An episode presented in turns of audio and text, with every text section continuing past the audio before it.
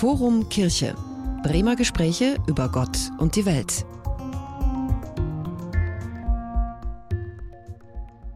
Hallo und herzlich willkommen zu unserem neuen Podcast, diesmal mit Anja Stamann. Sie war als Bremer Sozialsenatorin die dienstälteste Sozialministerin in Deutschland. Nach der Bürgerschaftswahl im Mai 2023 erklärte sie überraschend ihren Rücktritt von allen Ämtern und Aufgaben. Nun hat sie Zeit für viele andere Dinge. Was sie so macht, davon erzählt sie in unserem Podcast. Zeichnen, Theater und Gedichte gehören dazu. Zwei davon bekommen wir zu Gehör. Aber natürlich hören wir auch von ihrer Lebensgeschichte, ihrem Aufwachsen in Bremerhaven, dem Studium in Göttingen und ihrer ersten Stelle als Jugendbildungsreferentin in Bremen. Sie berichtet davon, wie sie in die Politik hineinwuchs, vom Herzklopfen bei den ersten Reden in der Bürgerschaft, von den Beweggründen für ihren Rückzug. Und auch wenn sie vorerst nicht mehr als Politikerin aktiv ist, hat sie Vorstellungen davon, was politisch wichtig ist und umgesetzt werden muss. Über all das sprechen wir mit ihr. Diesmal Bettina Schürk von der Fachstelle Alter im Forum Kirche. Und Dirk von Jutschenka, Leiter des Forum Kirche. Ja, herzlich willkommen, Frau Stamann, hier im Forum Kirche. Vielen Dank für die Einladung. Schön, dass Sie da sind. Wir haben jetzt entspannte halb elf. Ich könnte mir vorstellen, als Senatorin vor nicht allzu langer Zeit war das später Vormittag und Sie hatten schon reichlich Termine vorher. Wann klingelt Ihr Wecker heute? Jetzt in dieser Zeit, wann gibt es den ersten Kaffee auf dem Tisch? Ja, ich habe tatsächlich meine, meine Wecker noch nicht ausgestellt. Heute Morgen habe ich gedacht, also jetzt kannst du es mal sein lassen. Der erste klingelte um 6.20 Uhr, nicht zusammenzucken. Und ähm, ich bin heute aber ziemlich spät für meine Verhältnisse aufgestanden, so um halb acht. Ähm, ich muss sagen, ich bin, stehe auch gerne früh auf. Mein Problem ist, ich gehe auch gerne sehr spät ins Bett. Das ist so ein Problem, mit dem ich zu kämpfen habe. Ich liebe es, wenn es am Morgen noch richtig still ist und mhm. niemand was von einem will, wenn man die Zeitung noch alleine für sich hat zu Hause und den ersten Kaffee trinkt. Und heute hat mir aber mein Mann tatsächlich den Kaffee ans Bett gebracht. Oh, sehr schön. Das heißt, Sie sind noch ein bisschen im Rhythmus als Senatorin oder wie damals, damals sage ich jetzt für ein Vierteljahr her. Und genau, hat sich denn Ihr Repertoire an Zeitungen jetzt nochmal verändern können oder was Sie morgens schon lesen müssen, womit Sie sich beschäftigen müssen, bevor Sie in den Tag gestartet sind? Ich muss gar nichts mehr, außer den Kater rein oder rauslassen und äh, die Katzen füttern. Uns ist gerade eine Katze zugelaufen und diese Katze ähm, die noch nicht so einen richtigen Namen hat. Ich nenne sie immer liebevoll Frau Schmidt. ähm, Frau Schmidt ähm, in, hat sich jetzt zu einer äh, werdenden Mutter entwickelt mm. und ja, und schon ist wieder eine neue Aufgabe im Haus Starmann äh, eingetroffen. Darüber wird schon herzhaft gelacht und gescherzt. Und ja, sonst muss ich morgens gar nichts mehr. Also, ähm, Sie hatten das ja eben gesagt, um 10.30 Uhr hatte ich sonst ähm, bis zur vergangenen Woche immer schon mhm. ziemlich viele Entscheidungen zu treffen. Also mhm. ich habe mal gesagt, also bis mittags trifft so eine Senatorin locker 20 Entscheidungen mhm. oder 30 Entscheidungen. Und das ist wirklich wichtig. Und das empfinde ich als befreiend, dass ich mich im Augenblick, dass ich wirklich so in mich hineinhören kann und mich frage, wozu hast du denn jetzt Lust, Anja? du jetzt lesen oder willst du jetzt im Garten sitzen mit einer Tasse Kaffee? Und das empfinde ich jetzt gerade als ganz mhm. großen Luxus. Aber mal sehen, ob mir das irgendwann auf den Wecker geht. Ja, wir haben uns schon gefragt, was ist das jetzt eigentlich für eine Lebensphase? Also Senatorin, es ist wirklich ja erst ein ganz paar Tage her, muss man sagen, mhm. dass sie das nicht mehr sind. Wir machen jetzt die Aufnahmen. Ich muss mal gucken, was haben wir denn heute eigentlich? Am 13. Juli. Also es ist mal gerade eine Woche her, offiziell, ne, sozusagen. Genau. Am 5. war die Wahl des neuen Senats. Ja. Damit scheidet man dann aus und ja. ist dann eine Senatorin AD. Ja. Und äh, die Übergabe haben wir dann aber am folgenden Tag gemacht, äh, Claudia Schilling und ich. Und dann habe ich an den Kollegen Meurer den Sport noch übergeben. Mhm. Und äh, ja, das war dann, dann bin ich mit meinen Tütchen und Täschchen aus dem Ressort rausgegangen, habe meinen Schlüssel noch abgemacht vom Schlüsselbund. Und äh, ja, das war dann so ein befreiendes Gefühl. Kann ich mir vorstellen. Aber die, die Phase, das ist ja jetzt bei Ihnen nicht der Ruhestand. Nee. Es ist, nicht, ist das Arbeitslosigkeit? Äh, hört sich wahrscheinlich auch komisch an. Ist es eine Auszeit?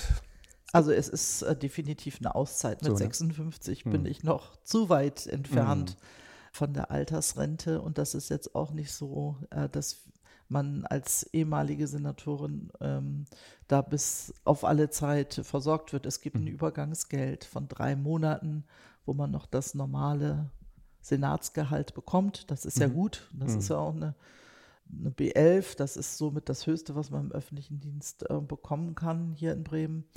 Und äh, dann hängt es davon ab, wie lange man Senatsmitglied war und danach berechnet sich ein Übergangsgeld und das ist dann ich habe das äh, auch noch nicht jetzt zu sehen bekommen. Also Post habe ich auch noch nicht bekommen von der Performer, aber dann bekommt man die Hälfte des Gehaltes, aber man bekommt auch bestimmte Zulagen nicht mehr, die man mhm. vorher hatte.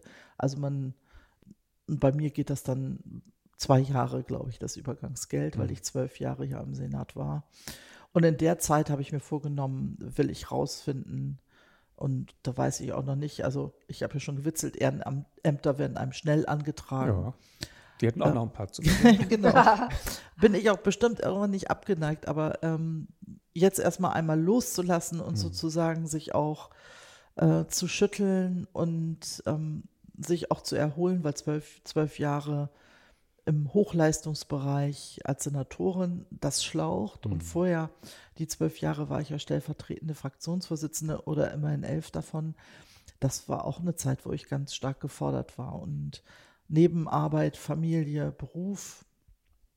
Also ähm, das ist schon, da legt man schon eine Hochleistung äh, mhm. hin. Und ich habe gedacht, so, jetzt habe ich es auch mal verdient, einfach mal sitzen zu bleiben auf dem Stuhl und nicht äh, zu müssen oder müssen zu müssen. Mhm. Und ähm, aber ich habe weiß auch, dass ich ziemlich ein unruhiger Geist bin und dass dieses Stillsitzen mir sehr schwer fällt. Mhm. Aber das habe ich gesagt, das habe ich mir jetzt vorgenommen, das ist meine Herausforderung, meine Challenge. Einfach mal in mich hineinhören und fühlen, wer ich jetzt eigentlich bin ja. nach vier und fast, fast 25 Jahren ja. in der Politik. Wenn Anja Staumann in sich hineinhorcht, habe ich den Eindruck so, dann kommt auch immer ganz viel raus. Also ich glaube, das ist ja auch so ein Teil von Ihnen, dass sozusagen auf verschiedene Weise kreativ sind. Ja, ich bin kreativer Mensch. Ja. Also das, glaube ich, würden auch alle sagen, die mit mir zusammengearbeitet haben. Und das ist auch gut in der Politik, wenn man kreativ ja. ist. Zu kreativ darf man auch nicht sein, aber kreativ im Rahmen und äh, wenn man nach Lösungen sucht und nicht nur die Probleme einsammeln will, dann mhm. ist das äh, sicherlich gut.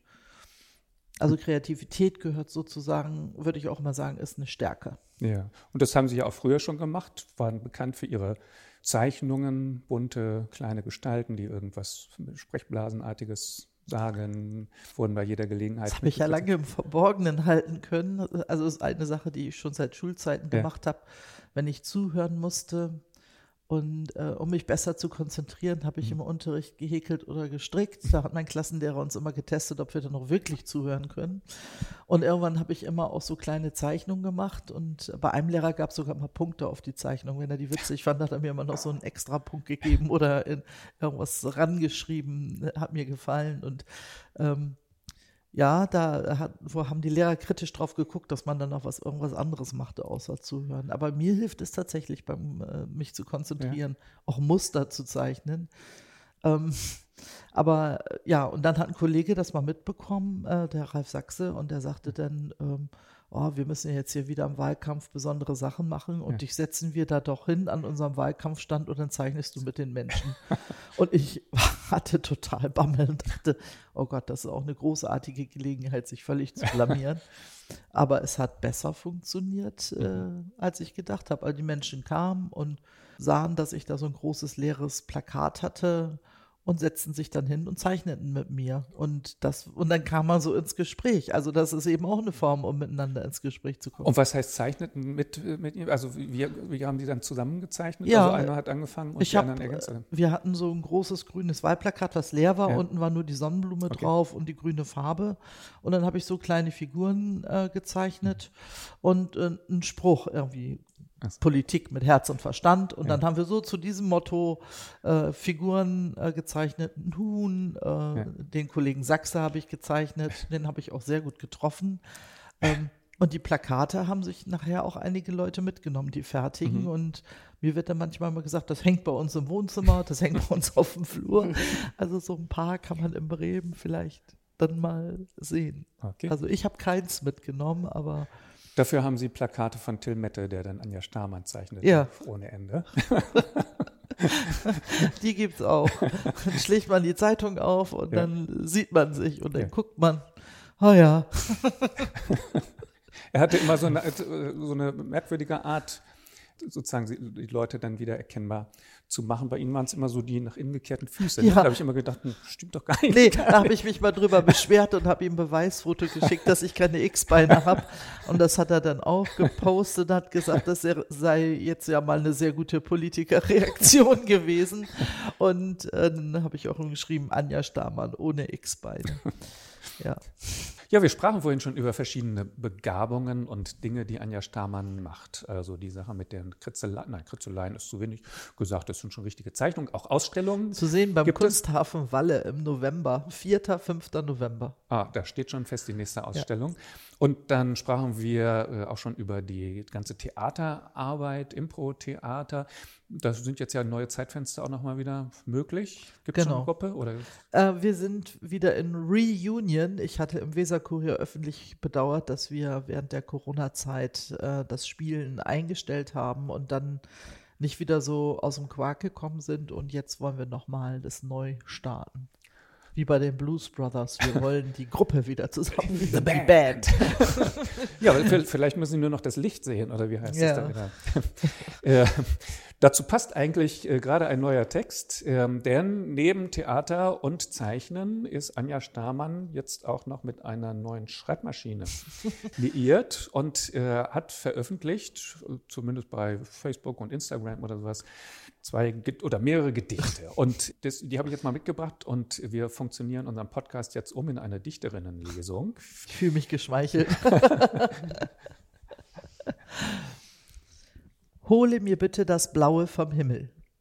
Hole mir bitte das Blaue vom Himmel. Wenn nicht heute, dann bitte morgen. Das ist jetzt das Blaue vom Himmel. Das könnte doch das Licht sein, was jetzt Ja. dazu führt. Can you see the blue? Can you see the light? Okay. Und das andere? So, und das andere beginnt mit einem Tippfehler, muss ich sagen. also, und der Tippfehler kommt noch mal im Text vor. Olympia und ich sitzen in der Küche. Ich habe Durst. Sie hat Hunger.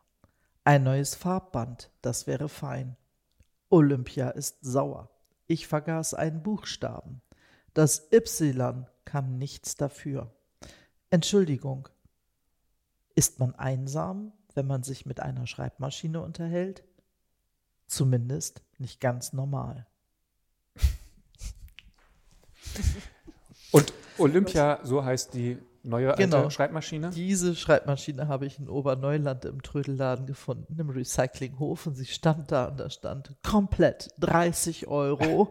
und ich, ich sah diese Schreibmaschine und dachte, super, eine Schreibmaschine. Ich habe vor drei Jahren gerade den Haushalt meiner Mutter ent- sozusagen auflösen müssen und gab eine Schreibmaschine, eine Gabriele, schweren Herzens weg. Und ähm, da fühlte ich mich doch ganz doll erinnert. Mein erster Kurs, den ich im Leben mit Zertifikat besucht hatte, war, meine Mutter fand, man muss zehn Finger Schreibmaschine blind schreiben können, weil sie Kontorist, gelernte Kontoristin war. Und so saß ich dann bei der Volkshochschule. Es wurde dann so ein Blatt Papier auch über die Finger geklebt, damit man nicht spicken konnte. Und dann ging es auf Zeit. Und dann dieses Zertifikat habe ich noch von diesem Volkshochschulkurs Zehn Finger Ah. blind schreiben. Das war, glaube ich, neben der Tanzschule. Es war, meine Mutter sagt auch, tanzen muss man auch können. Also das war dann, da wurde ich dann auch angemeldet oder habe mich angemeldet mit Freundinnen.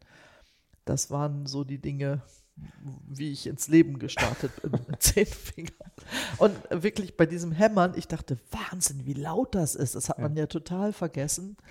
Im Studium hatte ich eine Schreibmaschine äh, mir dann äh, zunächst geliehen, die war schon so elektronisch, die tippten ja gar nicht mehr so laut. Und dann kamen ja die ähm, ersten PCs, dann hatte ich einen, einen AT40 und das war schon echt mit einer 40 MB Festplatte. Wenn man das heute hört, lacht man. Und dann ein Bernstein-Monitor, das war schon die neueste Technik, aber ja. Aber sehr laut, diese Schreibmaschine, eigensinnig. Also wirklich bei Leerza- Leertasten muss man richtig raufhauen. Ja. Das sieht man hier auch, weil an einer Stelle hier, nicht genau, ist nicht genug gedrückt worden. Und ich habe jetzt einen Zettel gefunden, weil da war ein Karton dabei, weil, sagten auch noch mit Zubehör. Da ist so ein Karton dabei gewesen, habe ich gestern aufgemacht. Da sind da noch sagenhafte acht Farbbänder drin, weil ich dachte, ein neues Farbband braucht sie. Und ein Zettel äh, mit einer Haube für diese Schreibmaschine, die in einem Koffer ist. Und dann steht da drauf von einem Senatsdirekt, nee, Senatsdirektor aus Hameln. Und da werde ich jetzt nochmal recherchieren, ein Herr Menzel, ob Herr Menzel, äh, was der in Hameln gemacht hat. Ach, Also es okay. könnte sich um eine Schreibmaschine handeln, die äh, auch wirklich hart Senat. geackert hat wahrscheinlich. Also wenn Sie noch eine zweite brauchen, ich habe auch noch eine zu Hause. Ja, auch eine Olympia oder Meine heißt Monika. Monika. Ja, die sind Und die ist sogar grün. die ist grün. die, ja, Die könnte ich. Das wäre doch ein wunderbares Geschenk. ja, Ja, aber hier, hier sieht man ja in dem, in dem Bild, also einmal der, der Schriftzug einer Schreibmaschine Mhm. ist natürlich irgendwie schon was Besonderes. Ähm, auch die Schatten, die dann da manchmal Mhm. noch dadurch entstehen, dass die einzelnen Buchstaben so ein bisschen voll sind. Hier sieht man, äh, wenn man genau hinguckt, auf dem Blatt Papier, dass da vorher schon was anderes geschrieben wurde, was Ja. durchgedrückt ist. Also alles so sinnliche Eindrücke, die wir eigentlich jetzt nur noch so nostalgisch Ja. kennen, ne? so in Ja. Erinnerung. Also wir können uns noch daran erinnern, so sind wir aufgewachsen. Die Leute, die heute groß werden, finden das vielleicht nur noch schräg oder vielleicht auch gerade wieder Oder interessant. gerade wieder Äh, interessant. Der denke ich Sound, hat, der Sound hat Ja. in mir so ein heimeliges Gefühl ausgelöst, Ja. weil ich dachte sofort an meine Mutter und ihre Ja. Schreibmaschine. Ja, ja. Und auch diese Versuche, wenn man sich früher verschrieben hatte, dann hat man ja dieses Ding da mal mit Schwung rausgezogen, Ja. und irgendwas geflucht, dann wird das zerknüllt und weggeschmissen. Oder die Erfindung von Tippex, die ja aus Bremen kommt, wie ich ja mal gelernt habe. Tippex kommt aus Bremen. Aha. Und ähm, ja, das war ein Segen für viele Schreibmaschinenschreiber, die nicht so sicher waren oder sich mal vertippt haben, was ja durchaus da mal vorkommt. Man musste Aber auch die Buchstaben reinigen. Haben Sie Genau. auch noch so, so eine Klebemasse daz- dazu? nee, die habe Ja. ich Das nicht so- gefunden. das ah, vielleicht Ja, muss, die muss ich mich nochmal Genau, damit die eben, es wurde ja immer doller mit diesem Ja. Verschmieren oder mit diesem Schatten und dann musste man die reinigen. Ja, ich hatte gedacht, ich schreibe dann mal einfach einen Text und äh, ich habe jetzt zum Geburtstag, äh, sagten alle, ja, wenn die Anja jetzt nicht mehr das eine macht, was möchtest du denn, was wünschst du dir denn? Und dann habe ich zu den einen gesagt, ach, Kräuter für mein Kräuterbeet, das ist immer mal gut, weil da gehen einem ja auch mal die Pflanzen ein. Oder was Kreatives. Und dann habe ich eben Leinwände bekommen und Farben und alles Mögliche. Und so ein paar Leinwände habe ich jetzt auch schon ähm, bemalt und habe ich gedacht, also ein Gedicht könnte ich ausschneiden und dann da irgendwie in so einer Art Collage mal auch einbauen. Und das zeige ich dann beim Kunsthafen Walle. Wir sind gespannt, was da noch alles Das so mit dem blauen vom Himmel, das hat viele Likes gekriegt. Das ist Ja, das hört sich so an. Also wir, wir sind gespannt und erwarten noch einige Ausstellungen. Ja. Ja, also für Zeichnung ist jetzt noch mehr Zeit als früher. ja, aber auch da frage ich mich, habe ich jetzt Lust zu zeichnen? Ich Ja. mache jetzt hier, die, äh, weil manche sagten, ja, Anja zeichnet jetzt nur noch oder sitzt jetzt nur noch im Das Garten. alleine reicht nicht. Nein, also so eine Eigenschaft, äh, die ich eben auch habe, ist ein bisschen ungeduldig sein. Ja. Ich habe ich hab irgendwie so einen Kalender gekriegt, da steht drauf, ähm, ich mache nichts fair. Und so müsste eigentlich fertig draufstehen, aber es steht dann FER drauf. Und so ein bisschen charakteristisch, dass ich Sachen anfange, wenn ich so eine Strickkiste jetzt öffne, dann sind da drei Schals drin, die ich mal angefangen habe, aber nicht fertig gestrickt habe. Aber das ist auch nicht schlimm. Es zählt ja der Prozess sozusagen. Und letztes Jahr habe ich auch einen Za- Schal fertig gestrickt. Der war, ich weiß nicht, drei Jahre in der Mache, aber ich habe mich trotzdem noch gefreut. Ja, wenn es um Schals geht, dann kann jeder sagen, ja, Genau. ist ja egal. Aber in der Politik äh, wäre das ja jetzt nicht so ein tolles Kriterium, wenn man sagt, ich fange alle möglichen Sachen an und mache nichts fertig. Nee, da ist es ganz anders. das war jetzt ja, Ja, auch so der um private Scheiße. Blick auf Ja, ja. Anja Stamann. Oder äh, auch, äh, um zu zeigen, das muss ich immer niederkämpfen im Alltag, nämlich, dass man, also das Sozialressort in Bremen, das ich lange verantwortet habe, in unterschiedlichen Konstellationen, hat ja, eine unheimlich hohe Flügelspannweite, Ja. also fast die eines Albatros. Und ähm, das ist natürlich auch total Quatsch, dass man jedes Detail immer im, im Blick hat, mhm. sondern es geht einfach darum, auch um Prozesse zu managen, die im Blick zu haben. Mhm. Einführung ähm, dann beispielsweise von äh, der Digitalisierung, dann geht mhm. es darum, ähm, auch ähm, den Generationenwechsel einzuleiten. Also als ich ins Sozialressort kam, war ich Anfang 40. Wenn ich mich mhm. umgeguckt habe, war ich da so mit die Jüngste am Start. Und jetzt äh, bei der Verabschiedung standen mir so viele Leute äh, gegenüber, die deutlich jünger waren ja. als ich, dass ich dachte, ja, das hast du geschafft. Diese Sozialbehörde, die hat sich auch personell erneuert und kann mhm. äh, da auch gut Kurs halten in den nächsten Jahren. Mhm. Und das Ressort fordert einen schon sehr und ich kann auch sagen, dass kein Tag gleich war in diesen hm. zwölf Jahren. Sie haben ja den positiven Ruf, dass Sie Brückenbauer sind, Brückenbauerin sind und Teamplayer sind. Wir haben uns gefragt, woher kommt das? Also ist das etwas, was Sie in der Kindheit mit, aus der Kindheit mitgebracht haben? Sie sind einem Mehrgenerationenhaus aufgewachsen mit Brüdern, mit Cousinen, Cousins, habe ich gehört. Genau, woher kommt dieser Spirit? Ja, vielleicht aus der Erfahrung, dass man alleine ja gerne etwas möchte oder will, aber das bedeutet nicht, dass man sich durchsetzt, mhm. sondern dass man eben andere braucht. Äh, wenn man auf einem Baum rauf will und man ist selber zu klein, dann braucht man jemanden, der einen da hochhebt.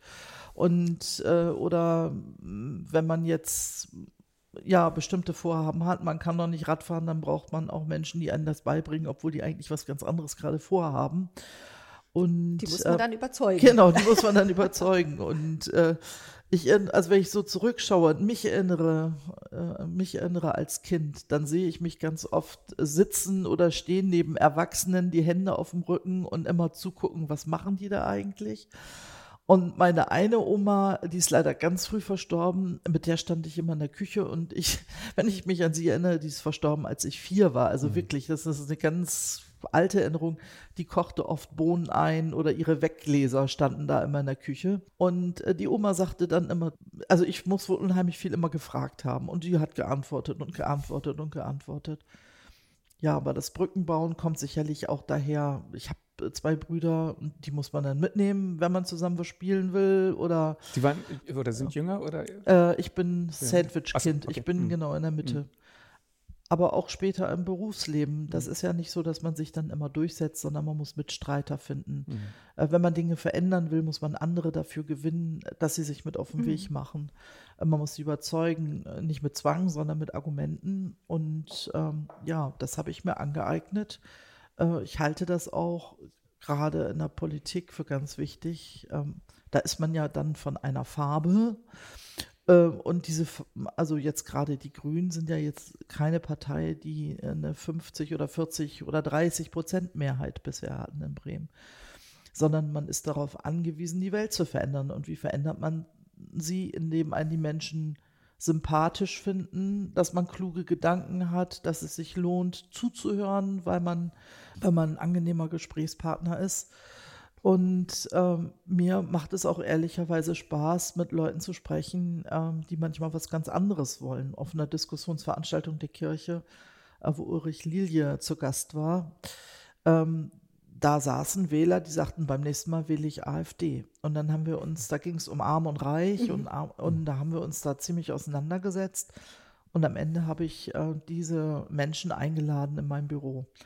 Ich habe die nicht überzeugt, äh, nicht AfD zu wählen, aber ich habe mit denen wirklich auch nochmal zwei Stunden verbracht und ähm, habe denen zugehört, um das zu verstehen. Also nicht jeder, ähm, der jetzt auch Bürger in Wut oder also andere äh, Splitterparteien wählt, im, ähm, das beobachte ich hier, habe ich jedenfalls so beobachtet, ist per se rechts, sondern es sind manchmal Menschen, die unzufrieden sind mit der Politik oder mit dem Verhalten von Politikerinnen und Politikern. Und dem auf den Grund zu gehen, das äh, ist mir auch wichtig. Mhm. Kämpfe für die Dinge, die dir wichtig sind, aber kämpfe so, dass sich andere dir anschließen wollen.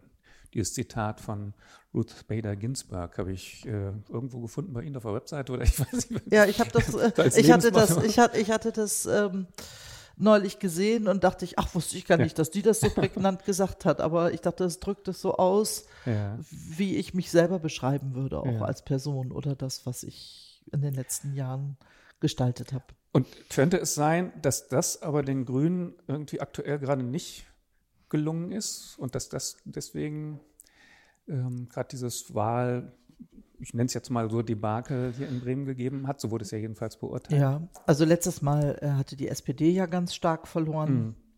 Jetzt äh, haben die Grünen äh, das verloren, was die SPD äh, gewonnen hat. Das lag äh, sicherlich an verschiedenen Faktoren. Einmal waren die Grünen der auserkorene Gegner von allen anderen politischen Mitbewerbern. Und dann äh, war es, glaube ich, auch äh, der auch von anderen befeuerte und von den Grünen selbst befeuerte Kampf ums Auto. Also das so richtig ein Kulturkampf. Ja, so äh, symbolisch entstanden ist. zugespitzt und äh, eigentlich auch albern zum Teil. Ja.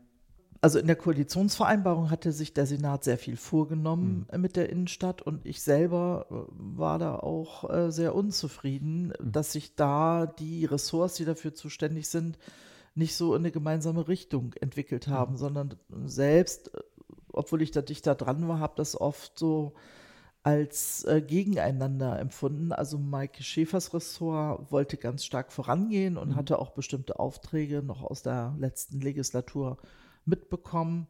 Und die hießen nicht Verlagerung der Straßenbahn aus der Obernstraße, weil das ist in der Bremer Geschichte schon x-mal gerechnet worden und betrachtet worden, sondern da, wo, also ich hatte so den Eindruck, das ist so ein bisschen wie dieses Malefiz-Spiel, wo man den anderen versucht, irgendwas vor die Tür zu stellen, damit man nicht weiter äh, laufen kann. Und das fand ich eigentlich äh, schade.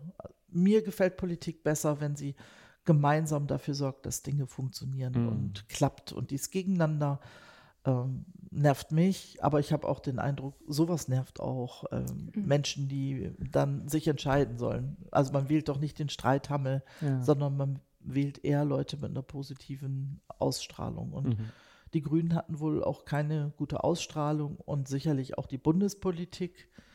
Also es sind ja enorm schwierige Zeiten, Krise an Krise. Und das wird sicherlich auch reingespielt haben, mehr Mhm. oder minder stark. Manche Leute reflektieren das und sagen, Mensch, da können die Bremer Grünen doch nichts dafür. Und die anderen sagen, ach, die nerven mich schon im Bund, denn hier in Bremen Mhm. will ich die auch sowieso gar nicht. Aber Es gibt immer viele Faktoren und äh, jede Interpretation ist ja dann eben eine Interpretation, die sagt, das und das ist jetzt der kausale Zusammenhang. Für Sie war ja das Wahlergebnis dann der Grund, weshalb Sie jetzt hier sitzen können, ähm, so kurzfristig, nämlich äh, der Rücktritt. Dabei hat ja eigentlich, ja, welche Wähler haben denn das eigentlich äh, sozusagen Ihnen vermittelt? Dass es heißt, äh, wir wollen keine Anja Starmann mehr. Also die, meine Personenstimmen ähm, waren niedriger als bei der letzten Wahl vor vier Jahren, äh, aber der Verlust war jetzt nicht proportional stärker als, als Ja. äh, für die Grünen. Aber das Wahlergebnis für die Bremer Grünen war eben auch das Wahlergebnis von Anja Starmann als Senatorin oder von mir als Senatorin. Und ähm, klar ist, wenn man 5,5 Prozent verliert und in eine neue Regierung will, dann bedeutet das auch Veränderung. Und mit einem ähnlichen Wahlergebnis hatten die Linken ja zwei Senatoren, Senator, Senatorinnen bekommen. Und dass wir da Abstriche machen mussten, das war klar.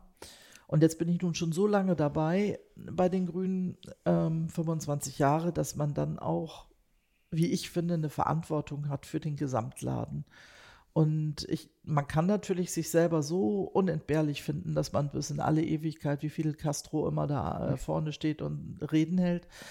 Ähm, aber ich habe mich auch gefragt, wo sehe ich die Grünen oder wie will ich die Grünen sehen in den nächsten vier Jahren? Und in, in den nächsten vier Jahren ähm, muss da auch was passieren. Da muss man sich praktisch auch ein Stück weit neu erfinden. Und da habe ich mich nicht mehr so gesehen. Damit habe ich meine Leute enttäuscht, die mich gewählt haben, die mir fünf Stimmen oder vier Ja. oder drei oder zwei oder eine Stimme gegeben haben. Ja, oder Das eben auch gar nicht Oh, die ja. Personenstimme, sondern einfach Ne, die Partei gewählt haben, weil die Partei wussten, da sind. Leute, Ja. die muss man nicht als Person Das wählen. tat mir dann auch leid. Also das hat, das hat mich auch zögern lassen Hm. und ich habe wirklich mindestens fünf Nächte schlecht Hm. geschlafen und immer mich gefragt, machst du jetzt weiter?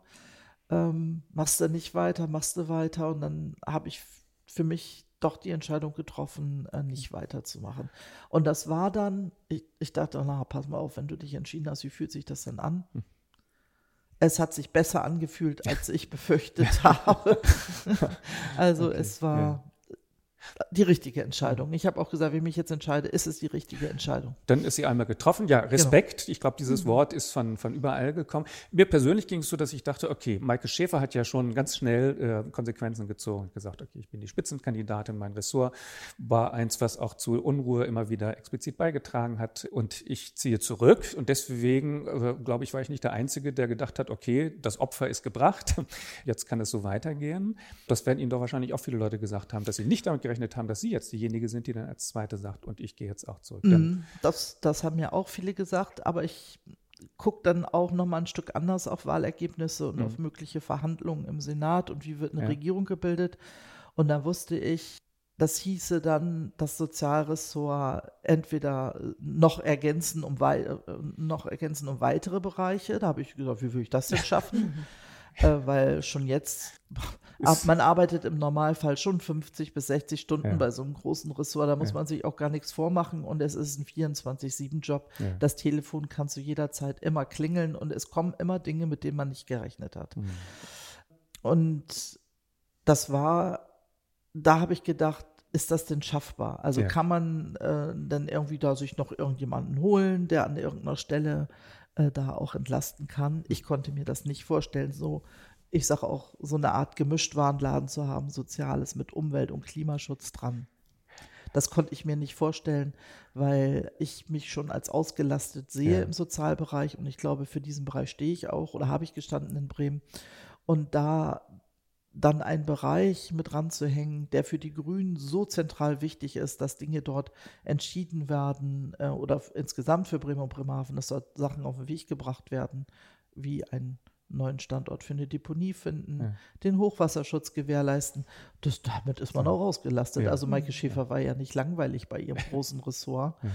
Und ähm, ja.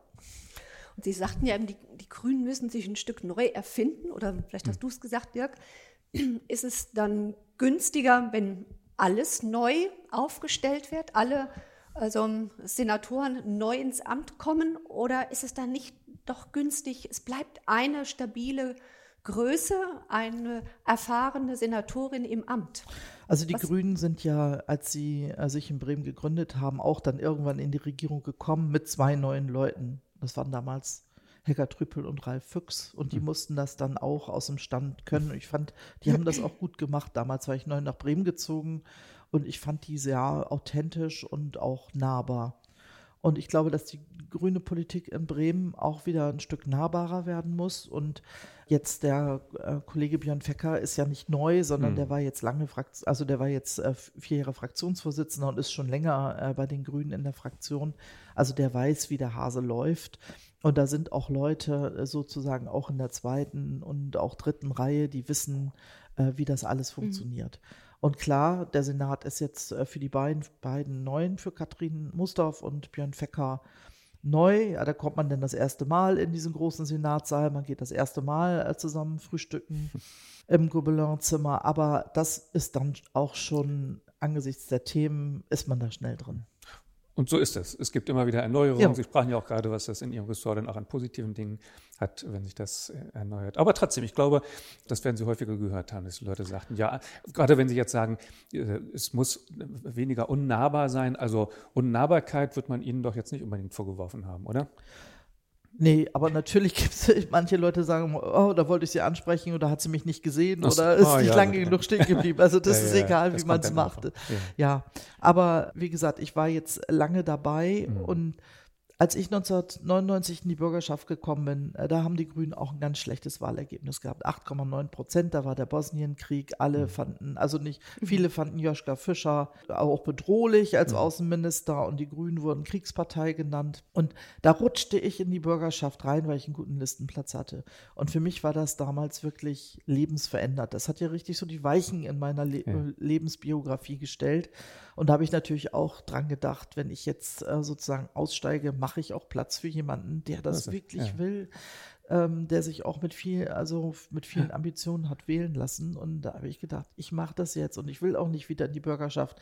Das ist wie, wenn man, ähm, meine Tochter sagte, Mama, 20 Jahre Auto fahren und dann wieder zum Fahrsicherheitstraining. So muss sich das doch anfühlen, wenn man aus dem Senat dann wieder in der, in der Bürgerschaft sitzt. Und ich hatte keine Lust auf, ich sitze in der letzten Reihe mhm. und nehme dann Bereiche, die ich mhm. so, nee, da habe ich gedacht, rausfinden, wer ich bin und dann auf zu neuen Ufern Platz machen für was Neues. Das ist ja wie so ein kalter Entzug, was Sie gerade machen. ja. Also Sie haben ja irgendwann mal gesagt, Politik macht auch süchtig oder jedenfalls äh, hat das eine Suchtkomponente bei Ihnen. Und wenn ich das jetzt nochmal so höre, denke ich, ja, Sie haben da so einen kalten Entzug. Ja, gestartet. ich mache jetzt keine Politik mehr. Ich kümmere mich jetzt um Anja Starmann. Das ist so, das ist wichtig. Also Selbstfürsorge. Ich habe mich sonst sehr um andere gesorgt und ich habe gesagt, ja. jetzt bin ich mal dran. Aber äh, wenn ich merke, mir fehlt was, dann fahre ich Fahrrad oder gehe auf die Straße. Und das Schöne ist ja, man trifft in Bremen Menschen und dann kann man schnacken und dann kriegt man auch was zurück. Also mhm. das, was man in der Politik manchmal hat, dieses man sagt was, der andere sagt was zurück und man kommt in so einen gemeinsamen Austausch. Das kann man auch ganz normal im Gespräch machen. Dazu muss man keine Senatorin sein. Aber es werden Sie wahrscheinlich noch viele auf die Politik ansprechen, oder? Dann ist es ja immer Abgrenzung ange angesagt. Ja, jetzt noch, aber ich glaube, es kommt auch irgendwann die Phase, da sehen äh, die Menschen dann wieder stärker Anja Stamann mhm. und nicht den Titel. Also, aber das braucht eine Zeit lang. Ne? Das ist so mhm. am Anfang ich muss auch abtrainieren. Das ist so wie bei, ich sage ja Hochleistungssport. Man trainiert ab mit der Zeit. Das, was Sie eben so angesprochen haben, man sagt was und dann kommt was zurück, das ist ja sozusagen das, wie es im besten Fall läuft. Resonanz, sagt Hartmut Rosa. Also genau so passiert das zwischen Menschen. Man äußert sich, es kommt was zurück, man fängt an äh, zu schwingen, sich gegenseitig zu verändern. Meine, mein Eindruck ist, dass in der Politik das ja häufig auch gerade vermieden wird, weil es bestimmte Riten gibt, in denen man gerade Resonanz vermeidet. Wenn Sie so zurückblicken, würden Sie sagen, dass in Ihrer politischen Tätigkeit trotzdem das eher überwiegt, dann auch solche Resonanzerfahrungen, also dass tatsächlich Menschen miteinander reden wollen und nicht einfach sich gegenseitig Statements um die Ohren hauen oder sich abgrenzen, weil sie zeigen wollen, dass sie eigentlich die bessere Meinung haben. Ja, also manche Menschen wollen einfach Recht haben. Also ja. es gibt schon den Typus von Rechthabern. Also Einerseits gibt es den Typus ja, und dann gibt es sozusagen die, die, die, die, äußeren Bedingungen, die diesen Typus geradezu immer wieder fordern. Dazu gehören ja manche also politischen. Also mir Rituale. gefallen Menschen besser, wenn ich so ein bisschen, also wenn ich weiß, wofür sie stehen ja. und, und, wie die Person sich für mich so anfühlt. Und ich glaube, das suchen dann auch äh, WählerInnen. Die suchen auch Charaktere. Also mhm. oft sind ja diejenigen auch beliebt gewesen bei diesen ganzen Umfragen, die, wo man irgendwie so das Gefühl hatte, ah, die Person steht für das und das mhm. Thema oder ist ein bisschen kantig oder mhm. an wen erinnert man sich später noch. Mhm. Und in meiner Erinnerung, Hans Koschnick ist zum Beispiel so eine mhm. Persönlichkeit mhm. und ja, das ist man auch noch nicht gleich. Also man mhm. wird nicht, man geht da nicht in die Politik und man ist gleich eine Persönlichkeit, sondern das ist wirklich eine Sache, die auf der Langstrecke auch entsteht, auch durch Auseinandersetzung. Ja, und das wäre meine Antwort auf die Frage. ja.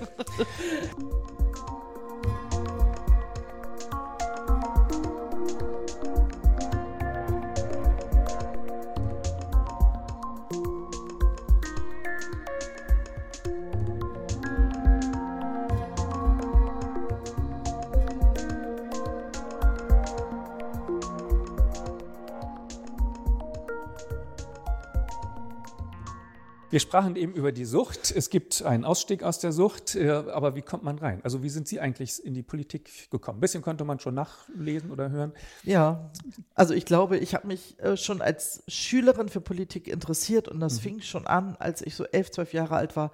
Da standen auf dem Flohmarkt in Bremerhaven standen Stand mit äh, jungen Leuten, die hatten so Buttons mit Stoppt Strauß. Da wollte Franz Josef Strauß ja. Bundeskanzler oh, werden. Ja, das Bild war auch nicht so sympathisch von ihm, was man auf den Plakaten sah. Und äh, äh, Atomkraft, nein, danke. Und ähm, ich kam dann aufs Gymnasium in die siebte Klasse und mein Klassenlehrer fing eine Diskussion an, der war auch unser Deutschlehrer, Atomkraft, mhm. äh, ob, wir uns, ob wir uns damit schon mal befasst haben, ja mhm. oder nein. Und ich habe gesagt, nein, will ich nicht. Und dann fanden sich auch andere, die finden, nee, Atomkraft oder die fanden Atomkraft ist super. Und dann haben wir so ein, haben wir so mhm. Streitgespräche auch gemacht in der Schule. Und ähm, also ich glaube auch, dass mein Deutschlehrer, äh, der Hermann Schiewe, ähm, der war Lehrer auf dem zweiten Bildungsweg, der hat ähm, das war ein sehr guter Lehrer, der uns äh, bei solchen gesellschaftlichen Diskussionen angesprochen hat und uns auch herausgefordert hat, eine Haltung äh, einzunehmen. Und, äh, und klar, gesellschaftliche Themen, die gab es Ende der 70er, Anfang der 80er ja jede Menge. Also äh, ich war schon als Kind früh betroffen davon, dass mein Vater nach der Ölkrise arbeitslos geworden ist 1975. Mhm. Äh, da, also da war das schon Thema, was, was ich sozusagen in meiner Biografie mit aufgenommen hatte, die soziale Lage von Menschen, dass manche ganz viel Geld haben, andere weniger. Mhm dass andere Eltern haben, die studiert haben und bei anderen ist das alles ein bisschen schwieriger. Und dann kamen so Themen wie, ja, in der Schule, äh, dass viel gegen Schulpolitik demonstriert wurde und dann natürlich das große Thema der 80er Jahre Rüstungspolitik. Und mhm. dann in Bremerhaven gab es ja eine der größten Demonstrationen in der äh, Nachkriegsgeschichte, nämlich da ging es um die Stationierung von Pershing 2 und Cruise Missiles. Und da bin ich dann in in, ins Haus der Jugend gegangen in Bremerhaven. Da wurde dann besprochen, wie man Sitzblockaden macht, wie man sich mhm. wegtragen lassen kann, auf was man achten muss. Ja. Das war Abenteuer. man wollte aber auch dabei sein, weil ja. man was tun wollte. Mhm.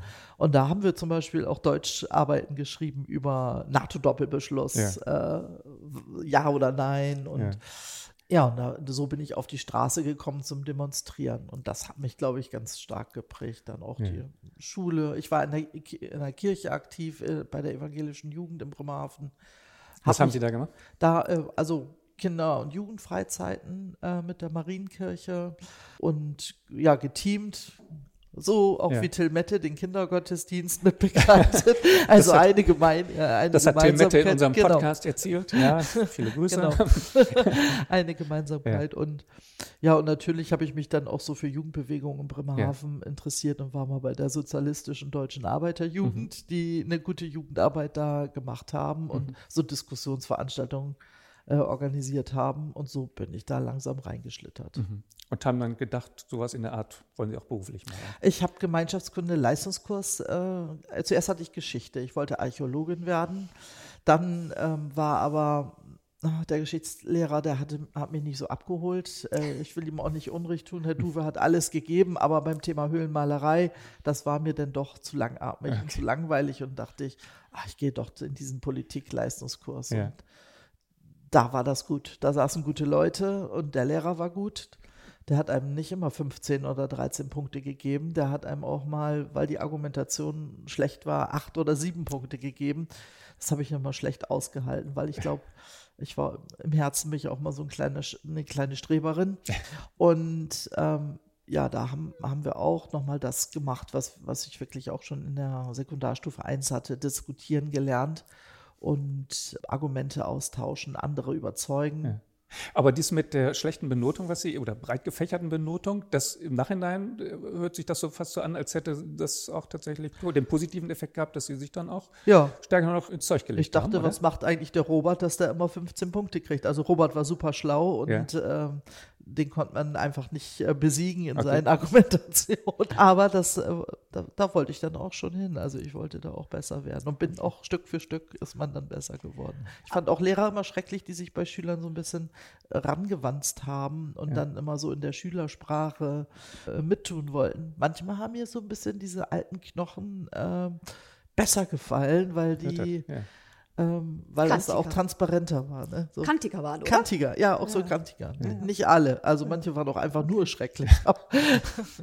Aber zwischendurch wollten Sie dann nochmal Tierärztin werden. Ja. Hatten Sie da auch einen Leistungskurs, der Sie nee. dahin getrieben Da hatte ich ein Schulpraktikum in der achten Klasse, achte oder neunte Klasse und dann bin ich in, damals Zoo am Meer, Tiergrotten früher, also dann bin ich da in den, ähm, also für Tiere haben mich auch immer mein Leben lang begleitet.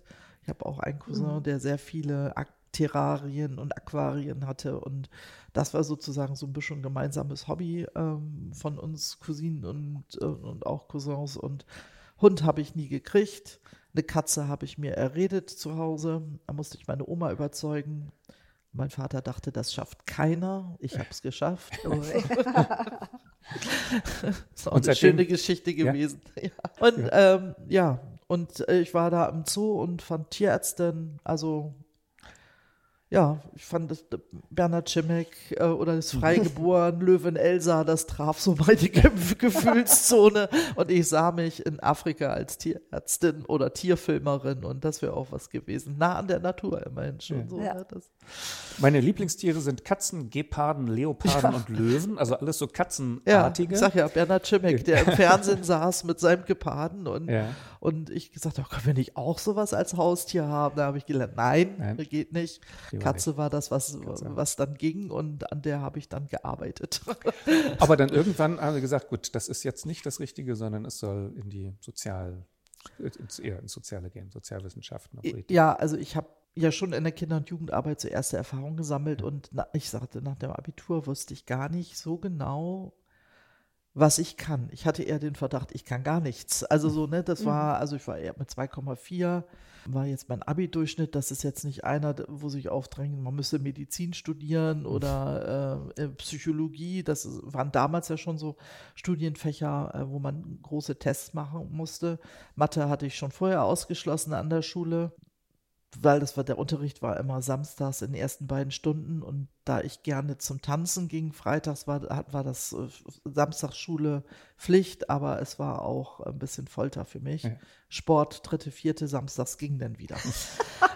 Das war ja noch ein strenges Programm Samstagmorgen. ja. Also volle, also ja. viele Schüler musste man ja unterbringen mhm. und das ging nur mit Samstagsunterricht oder mhm. der sogenannten nullten Stunde. Mhm. Die habe ich auch mal gelebt. Ja. Besonders im Winter. Ja. Und äh, ja, und ich bin dann, hatte eine Freundin, hatte drei, äh, wir waren drei Freundinnen und wir haben gesagt, wo wollen wir studieren? Und dann haben wir uns erstmal Städte ausgeguckt. Berlin, Oldenburg oder Göttingen. Also wie wir zu mhm. dieser Wahl gekommen sind, Berlin war cool. Hm. In Göttingen kannten wir die ältere Schwester von meinem damaligen Freund. Und Oldenburg war so nah dran und hatte auch hm. einen guten Ruf. Und ja, die eine Freundin entschied sich dann für Kiel, also ging in die ganz andere Richtung. Und mit meiner Freundin äh, Susanne aus Stotel hm. bin ich dann Richtung Göttingen getrennt. Äh, und wir haben uns dann da eingenistet bei der besagten Schwester meines Freundes und haben gesagt, wir suchen jetzt eine Wohnung und wir studieren in Göttingen. Aber mhm. was wussten wir auch noch nicht. Mhm. Und dann haben wir wirklich das Unmögliche geschafft, an einem Wochenende eine Wohnung zu finden, sogar eine schöne in der Innenstadt. In der Innenstadt, richtig. Und dann sind wir wieder zurückgetrennt nach Bremerhaven, im Gepäck das ja. Studienverzeichnis Ach. und dann hatte ich mich beworben für Publizistik. Das hatte auch ein NC von 1,8. Da wurde ich dann abgelehnt. Und ich fuhr, also dann sind wir beim nächsten Mal zurückgefahren, dann bin ich zur Studienberatung gegangen und dann sagte der Berater, studieren Sie doch Sozialwissenschaften, da ist Publizistik mit zulassungsfrei dabei. Und ja. so bin ich bei Sozialwissenschaften gelandet. Okay. Das war, und dann dachte ich, okay, Soziologie, Politik, das traue ich mir zu. Man muss nicht das Latinum machen, das war ja. ja. ja. Aber ich musste Statistik 1 und 2 machen und das waren auch, äh, auch dann wieder Herausforderungen, ja, weil ich hatte zu viel Mathe in der Oberstufe versäumt und ich ja. musste richtig nachholen. Das war heftig. Ja. Ich habe mich immer schon gefragt, ob wir uns da nicht eigentlich begegnet äh, sein müssten. Ich habe nämlich auch in Göttingen äh, nicht nur Theologie, sondern auch Sozialwissenschaften ja, äh, studiert. sind wir uns bestimmt überwiegend. Ne, bei so einschlägigen Veranstaltungen, aber es ist lange her. Ja, ja. die Theologen hatten gute Partys.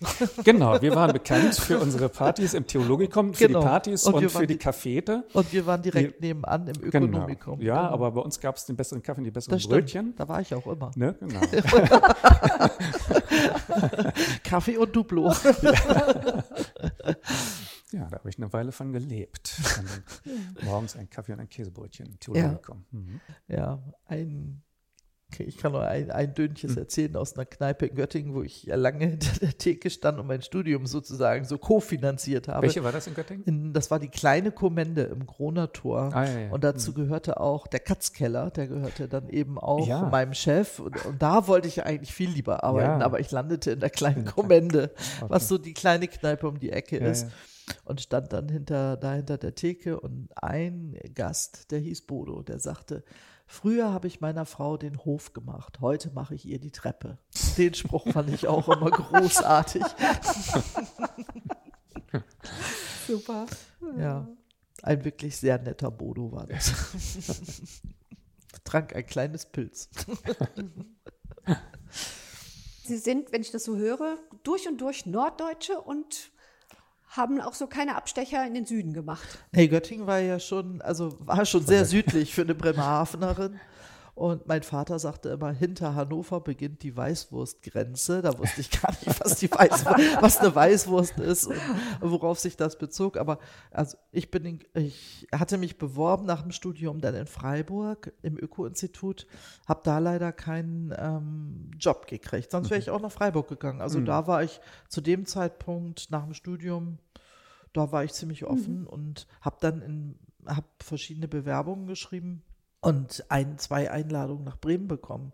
Und da habe ich schon gestöhnt, habe ich gesagt, Bremen, nein, das ist doch wieder wie zu Hause. Äh, ich wollte zuerst gar nicht nach Bremen. Die anderen sagten alle, Bremen sei cool. Die Stuttgarter mhm. sagten, Bremen sei ja. cool. Die Hannoveraner sagten, Bremen, super. Mhm. Und ja, dann bin ich nach Bremen gefahren und hatte ein Vorstellungsgespräch bei der Naturfreunde Jugend in der Buchtstraße.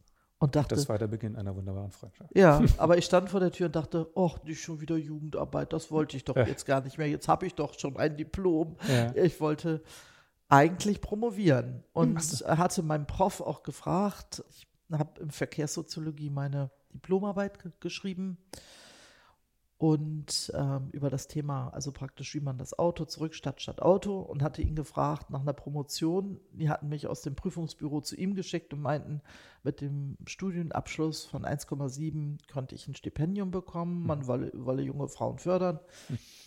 Und dann sagte er, ja, alles schön und gut, aber ähm, ich würde doch, ob sich das lohnen würde, ich würde doch bestimmt bald äh, Kinder bekommen. Und das würde sich dann nicht so lohnen. Das war immerhin Anfang der 90er Jahre. Mhm. Und dann war ich nicht sozusagen Skandal, Sauerei, ja, ja.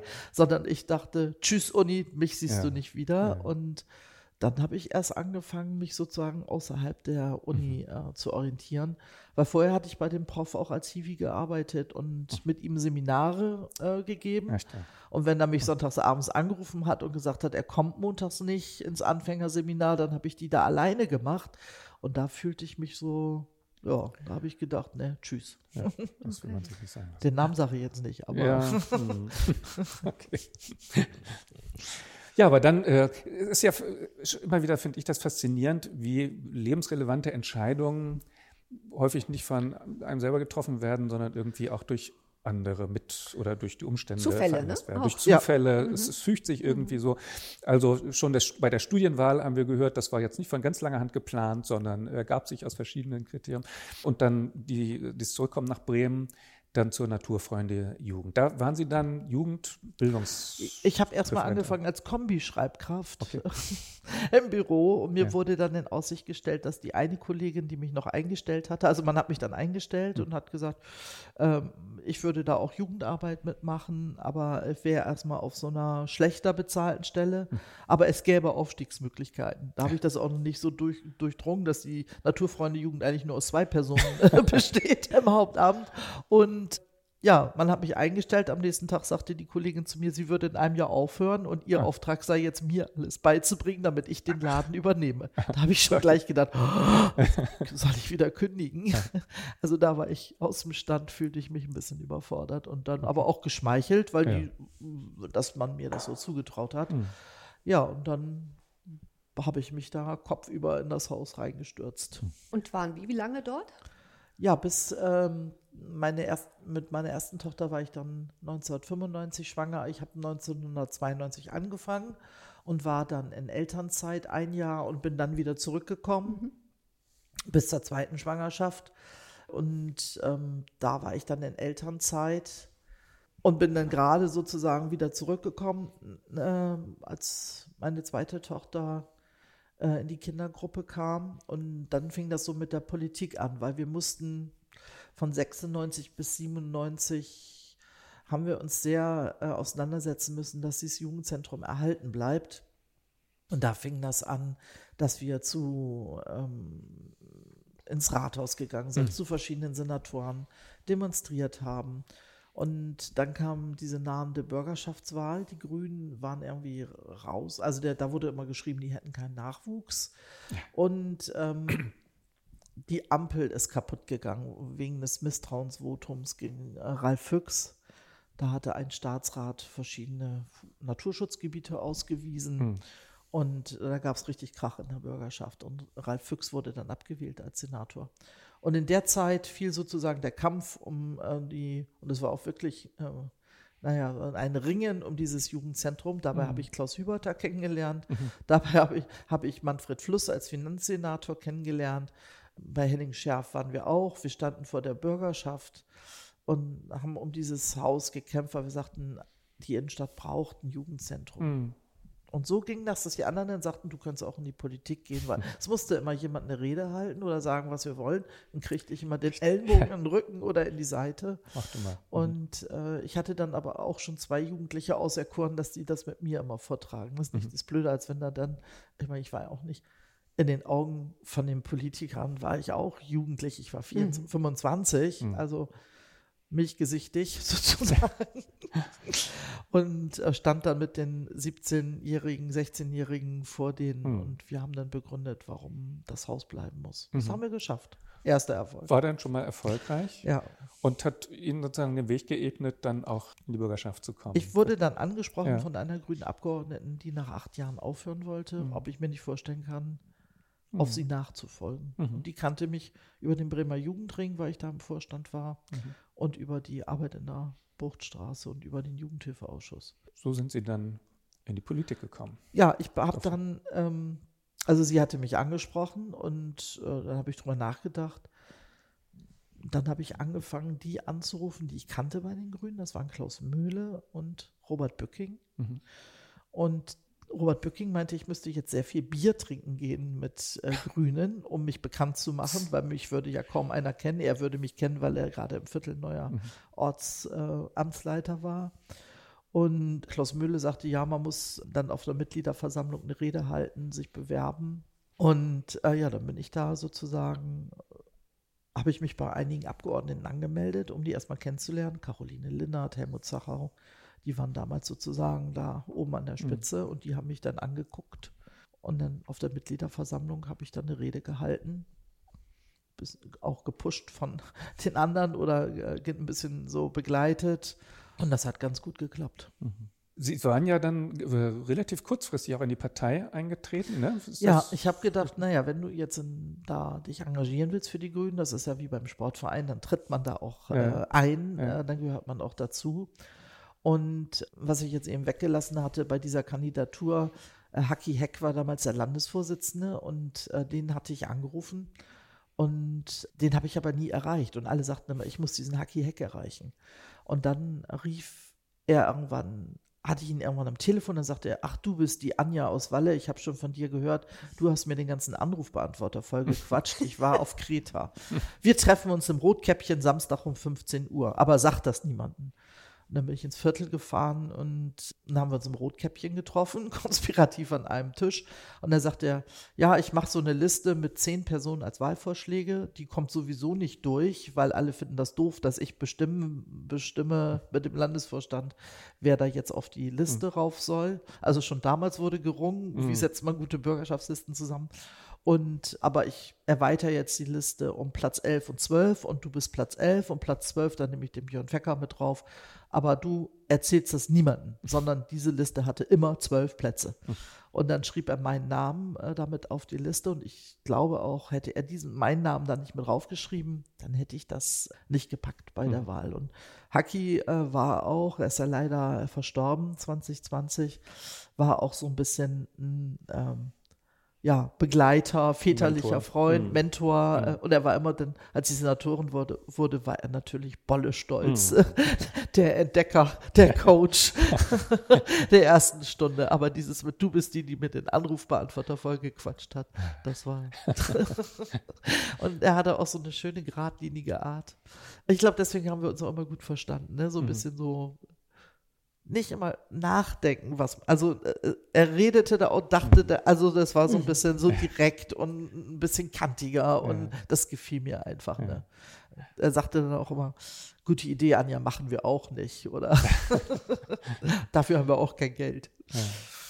Und dann waren Sie ja sozusagen erstmal einfaches Bürgerschaftsmitglied, später dann auch Fraktions nee, Moment, Steff, was waren Sie dann? Fraktionsvorsitzende? Stellvertretende. Stellvertretende. Ja, aber es dauerte dann, also ja. am Anfang erst, also es war ein bisschen turbulent am ja. Anfang, weil dann wird ja immer gerungen, wer hat das Sagen. Ja. Und das war eben eine sehr kleine Fraktion mit vielen Alpha, politischen Alpha-Tieren, ehemaligen Senator, also einer ehemaligen Senatorin und dann musste sich alles erstmal sortieren. Mhm.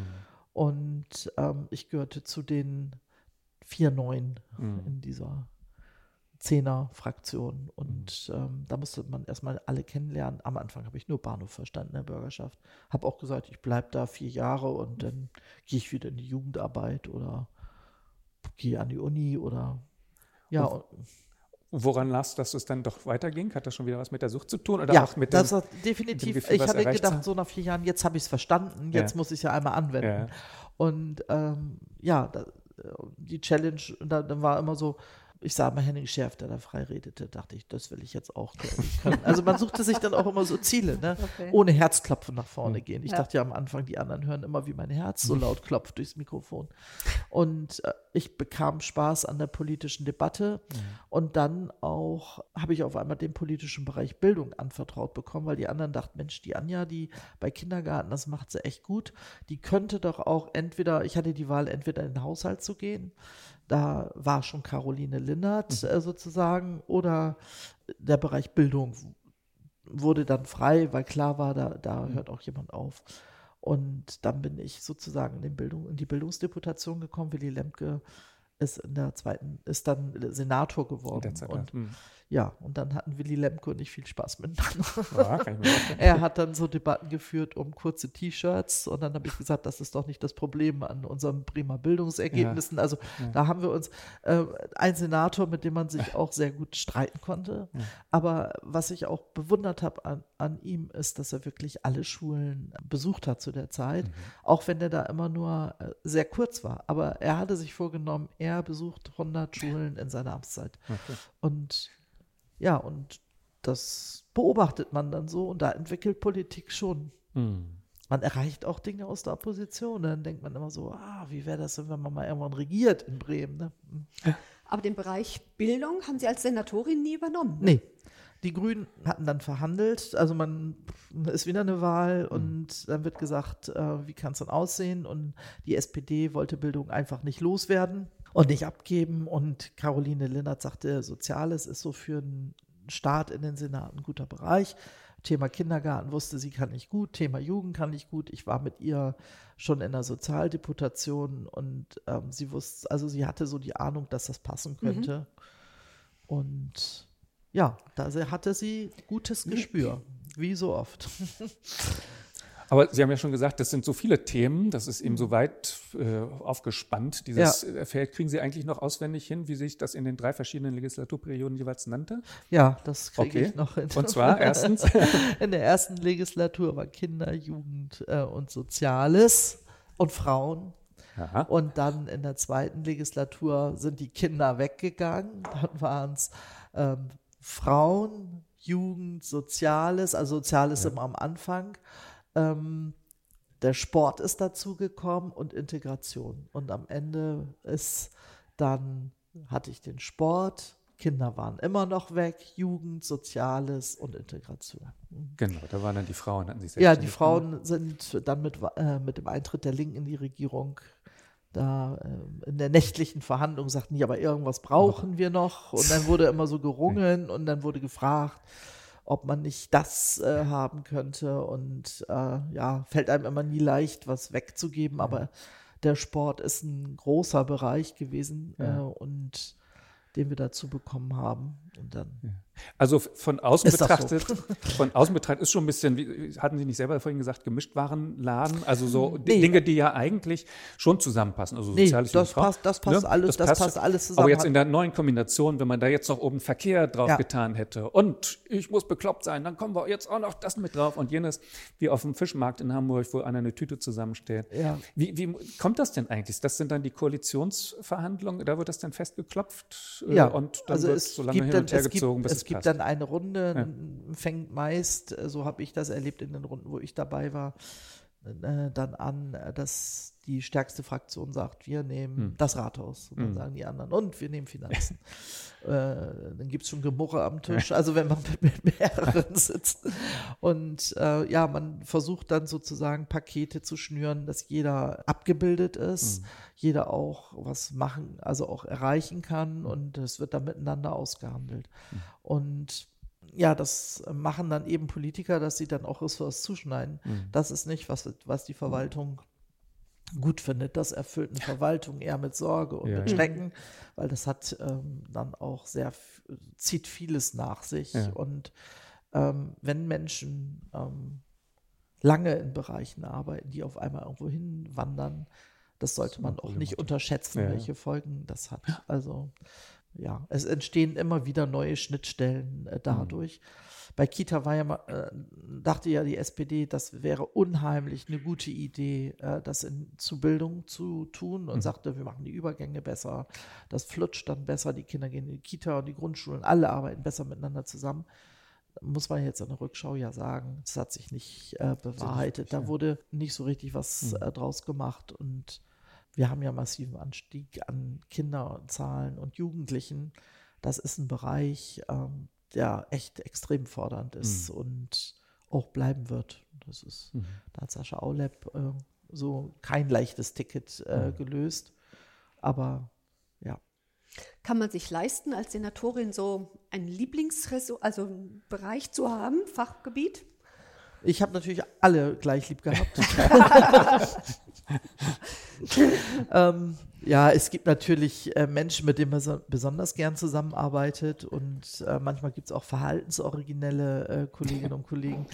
Aber ähm, man selber ist ja auch ein Mensch mit Ecken und Kanten und ähm, es geht ja dann immer um das gemeinsame Erreichen von Zielen. Und das habe ich dann immer verlangt, ähm, dass man so also persönliche Animositäten hinten anlässt. Also gerade das war am Anfang, das habe ich in der ersten Legislatur gelernt. Es gibt Menschen, da ist es eine schlechte Idee, sie zusammen in ein Team zu tun, wenn man vorhat, da hinten muss was dabei rauskommen, weil die die ganze Zeit immer mit anderen Dingen dann beschäftigt waren, nämlich um sich gegenseitig zu erzählen, äh, warum das nicht klappen kann. Und aber das habe ich schnell rausgefunden. Und manchmal haben Menschen, die unglücklich waren an der einen Ste Stelle, einfach einen anderen Job gebraucht, eine andere Stelle, wo sie äh, Dinge bewegen konnten. Und das war auch schön rauszufinden, war eine gute Erfahrung. Also Personalia ist immer ein großes Thema da Ja. Sie haben mit drei verschiedenen Bürgermeistern zusammengearbeitet. Ja. Wer, mit wem denn am liebsten? Wir sind jetzt unter uns, hört ja keiner Alle zu. gleich lieb.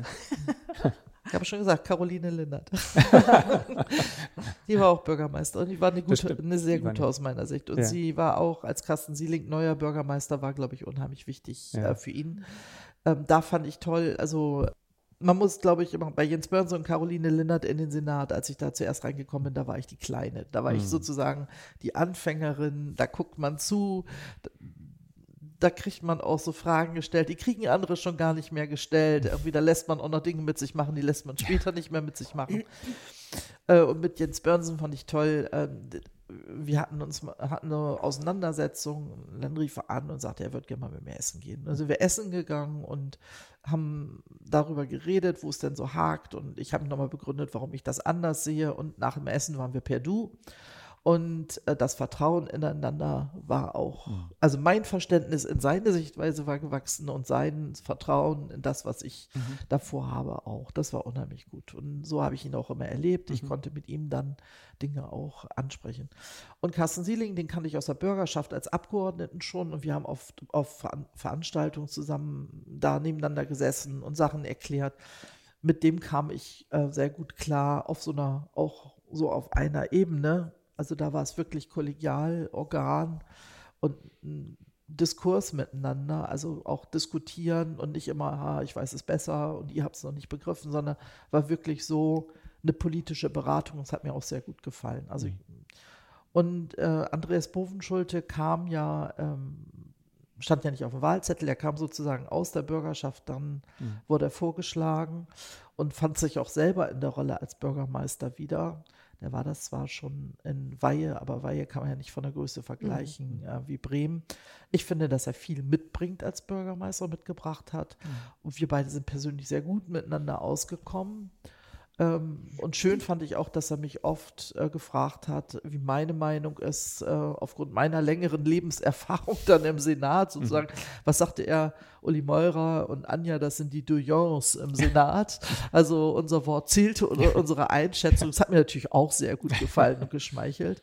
Aber Andreas Bovenschulte ist eben auch ein cleverer äh, Kollege, der die mhm. SPD da äh, wieder 5,5 Prozent nach vorne gebracht hat. Mhm.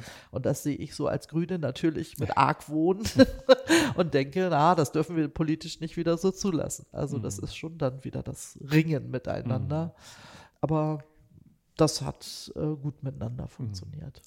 Sie waren ja auch dann die auf Bundesebene die längste, die das Amt der Sozialministerin innehat. Wie ist das da? Hat man dann auch noch mal mehr das Sagen oder wird mehr gehört? Ja, ist schon ein bisschen. Also wir leben im Föderalismus, 16 Bundesländer und Frau Stamann aus dem kleinsten Bundesland ist die erfahrenste Kollegin, die immer sagen kann bei einer Diskussion, das haben wir doch schon vor acht Jahren in Nürnberg miteinander besprochen und da gab es den und den Beschluss.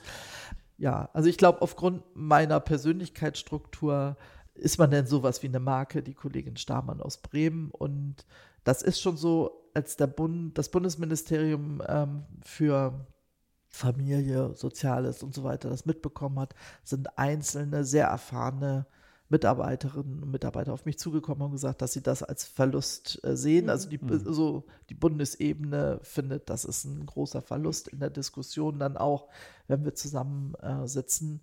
Und äh, ja, ist auch schön, dass die KollegInnen dann gesagt haben aus den anderen Bundesländern, das finden sie richtig schiete, aber sie respektieren das Einige sind auch schon sehr lange dabei. Also der Manne Lucha, der ist mir ganz dicht auf den Fersen aus Baden-Württemberg. Die haben ja eine längere Wahlperiode, immer fünf Jahre. Der wird ein ähm, weiß nicht, ob er jetzt nochmal antritt, aber der überholt einen äh, auch. Aber Bremen hat eine Stimme im Föderalismus und das ist eben auch das Tolle am Föderalismus, dass wir trotz unserer Kleinheit ja. unheimlich mhm. wichtig sind als Stadtstaat, weil wir sind sozusagen, bei uns merkt man immer, ob Bundesgesetze gut sind oder ja. ob sie Quatsch sind, ja.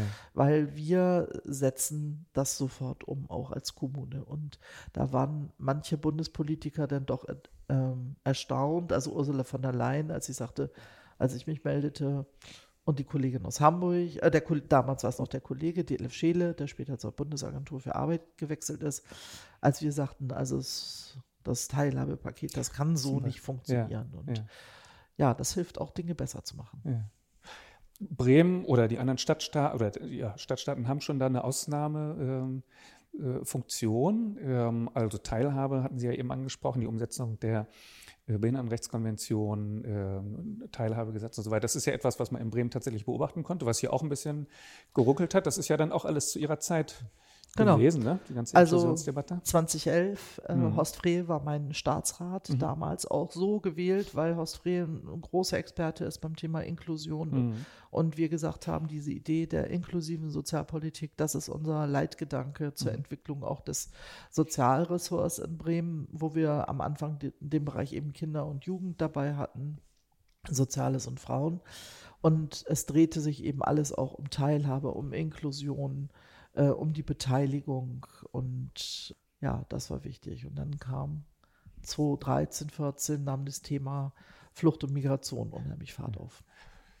Das ist dann das nächste große Thema, was Sie sich auch nicht ausgesucht haben, sondern was aufgrund Nix der Weltumstände auf Sie zukam, aber was ja wahrscheinlich äh, oder möglicherweise eine der größten Herausforderungen war. Ja. 2013 folgende ja eigentlich schon, nicht erst 2015, wie es dann oft in der ja. Öffentlichkeit dargestellt wird. Ich glaube, wenn ich so zurückschaue, am Anfang, ähm, als ich Senatorin wurde, habe ich versucht, dann auch viel zuzuhören, äh, durch Beobachtung und auch mhm. zu lernen und hatte auch noch eine gewisse Distanz. Und das musste ich 2013, 14 äh, total ablegen, als das Thema Flucht und Migration da Fahrt aufnahm. Erstens, das machte auch was mit uns als mhm. Menschen, also und zwar dem gesamten Team, wenn vor uns auf einmal Menschen standen, die unheimlich lange Wege auf sich genommen mhm. haben, übers Mittelmeer oder auf Fluchtwegen zwei Jahre unterwegs waren, Menschen nachts ankamen mit Plastiktüten und Badelatschen. Und also das hat zu, auch zu einer Wesensveränderung äh, bei mir persönlich, glaube mhm. ich, geführt. Mhm. Und ja, so dass man fa faktisch dann eins wird. Das habe ich früher bei Henning Schärf immer beobachtet. Ich dachte immer, äh, ist der, also gibt es Henning Schärf als Person und Senator, sind das unterschiedliche Dinge. Ähm, man wird es. Man mhm. ist dann auf einmal, auch so wie Hans Kroschnick, mhm. man ist eben dieser Bürgermeister, dieser Senator, diese Senatorin und man, das verschmilzt dann mit einem. Also ich konnte dann auf der Straße, ich, ich bildete mir ein, Anja Stamann holt jetzt Brötchen, das ist totaler Quatsch, ich ging beim Bäcker rein mhm. und die sahen die Senatorin. Also mhm. das ist so. Da verschmilzt dann Privates und das ja, öffentliche das Amt ist, natürlich. Das ist dann so. Einmal so von der Wahrnehmung ja. natürlich, das kann ich mir vorstellen, aber ja auch vom Zeitbudget her. Ja, äh, da kann man dann, Sie haben ja vorhin auch gesagt, 24-7 Aufgabe und in solchen Zeiten wahrscheinlich ja doch. Also man gibt viel von sich rein, man ja. bekommt auch was raus, ja. so für sich, was man daraus ziehen kann, aber man gibt viele Ressourcen auch ja. äh, rein. Das ist schon sehr zehrend.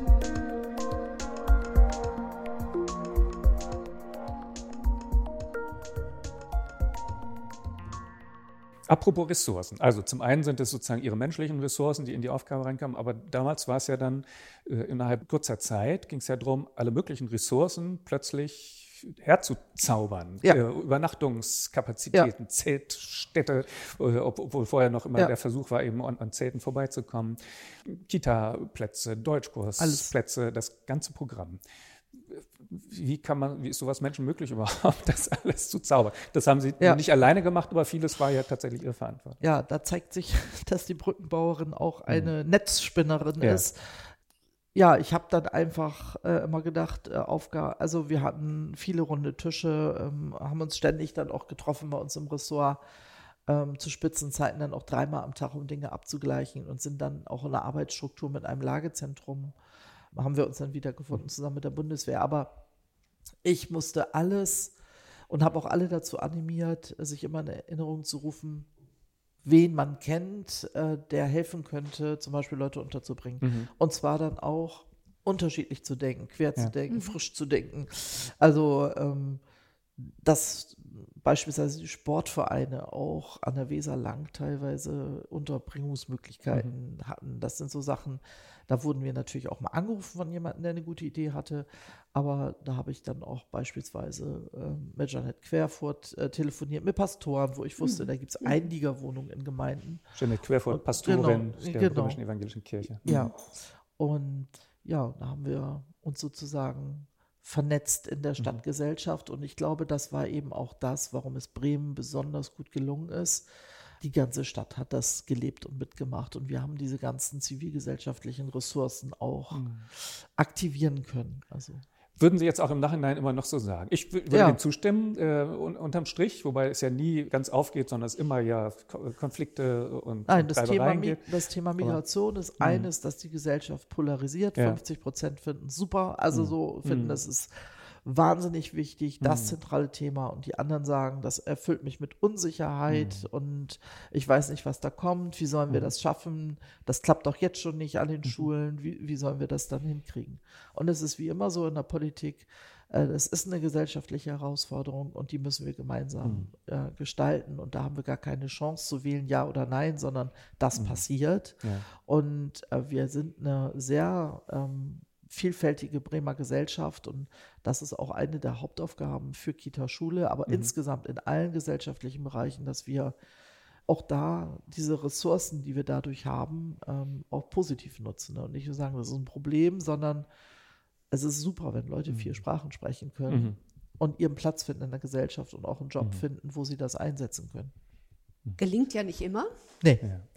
Und würden Sie jetzt aus heutiger Sicht sagen, wo könnte man da oder wo sollte Politik, Gesellschaft noch stärker insistieren, noch damit man eben gemeinsam an solche Herausforderungen herangeht im positiven Sinne und nicht die 50 Prozent ähm, mhm. denen sozusagen zu viel Fläche lässt, vielleicht auch sie alleine lässt in ihrer Sorge und die dann auch noch ja, mehr von der Gesellschaft Raum nimmt.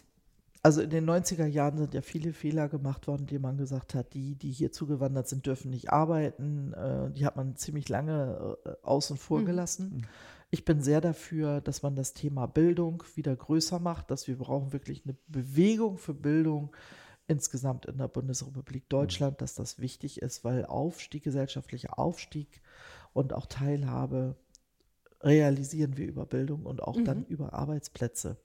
Und da sehen wir ja, dass es da auch noch Potenziale gibt, die wir, es gibt einerseits Bedarf an qualifizierten Arbeitskräften und auf der anderen Seite haben wir Menschen, die einfach noch keine Sprachkurse kriegen. Da gibt es wahnsinnige Wartelisten, wo einfach ähm, noch mehr passieren muss. Und ich, also ich glaube da einfach dran, dass in diesem Bereich, wir müssen investieren in Köpfe.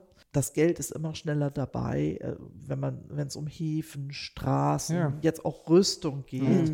Ja, Aber ja. wir haben ja nicht so Bodenschätze. Wir müssen sehen, dass wir in die Menschen investieren, dass wir auch ein gutes Gesundheitssystem beispielsweise aufbauen und auch aufrechterhalten und äh, wo eben auch Menschen aus anderen Ländern arbeiten können, weil wir sie eben brauchen Ja. als Ärztinnen und auch als Fachkräfte mit ihren Sprachkenntnissen. Ja. Also, wir sind uns einig, da müssten wir viel mehr investieren. Äh, Es hat aber dann immer wieder Grenzen und ich habe so das Gefühl, als ob viele im Moment das so wahrnehmen, dass eben all diese Dinge eher den Bach runtergehen Ja. und man sozusagen zusehends feststellt, diese Systeme lösen sich auf, also Krankenversorgung, ganze Gesundheitssystem. Wenn ich mir jetzt anschaue, wir diskutieren jetzt, oder eigentlich diskutieren wir es ja nicht, sondern man hört, es ist beschlossen, dass äh, links der Weser das Krankenhaus dicht macht. Man fragt sich, wie, wie soll eigentlich Versorgung in Zukunft laufen? Sind die Entscheidungen richtig?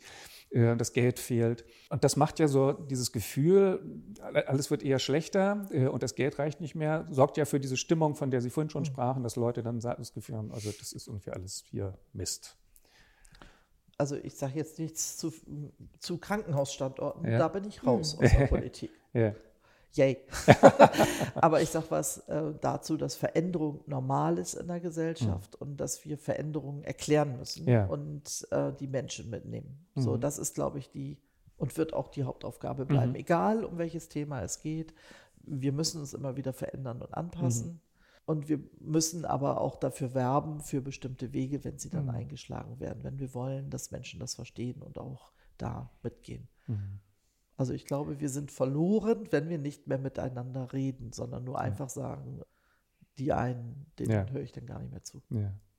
Und es ist ja die Auseinandersetzung mit diesem Gefühl. Also man hat ja auch, äh, man hört ja dann auch, dass Leute beängstigt sind oder das Gefühl haben, es wird immer mehr Kriminalität und dann schaut man sich die Ja. Statistiken an und stellt fest, es ist eigentlich gar nicht so. Ja. Also äh, ist das so, dass wir irgendwie in der, ist ist es anders als früher, dass über solche Gefühlswahrnehmungen die Leute dann da rangehen oder war das eigentlich schon immer Das so? gab schon immer, in den gab's schon 80er Jahren wurde Ja, immer gesagt, die Jugend steht nicht mehr im Bus auf, wenn die Älteren äh, einen Platz brauchen.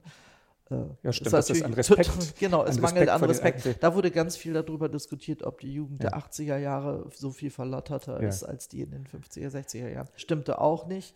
Und 2015 wurde immer gesagt, die Stimmung kippt. Habe ich Ja. auch überhaupt nicht feststellen können. Ja. Äh, wurde aber von einigen sozusagen herbeigeredet. Und ja, ich glaube, also die Zeiten sind einfach auch komplex. Und, und das ist, geht mir ja auch so. Wenn ich die Tagesschau anmache und dann höre, da ist Krieg, da ist Krieg, da ist Krieg.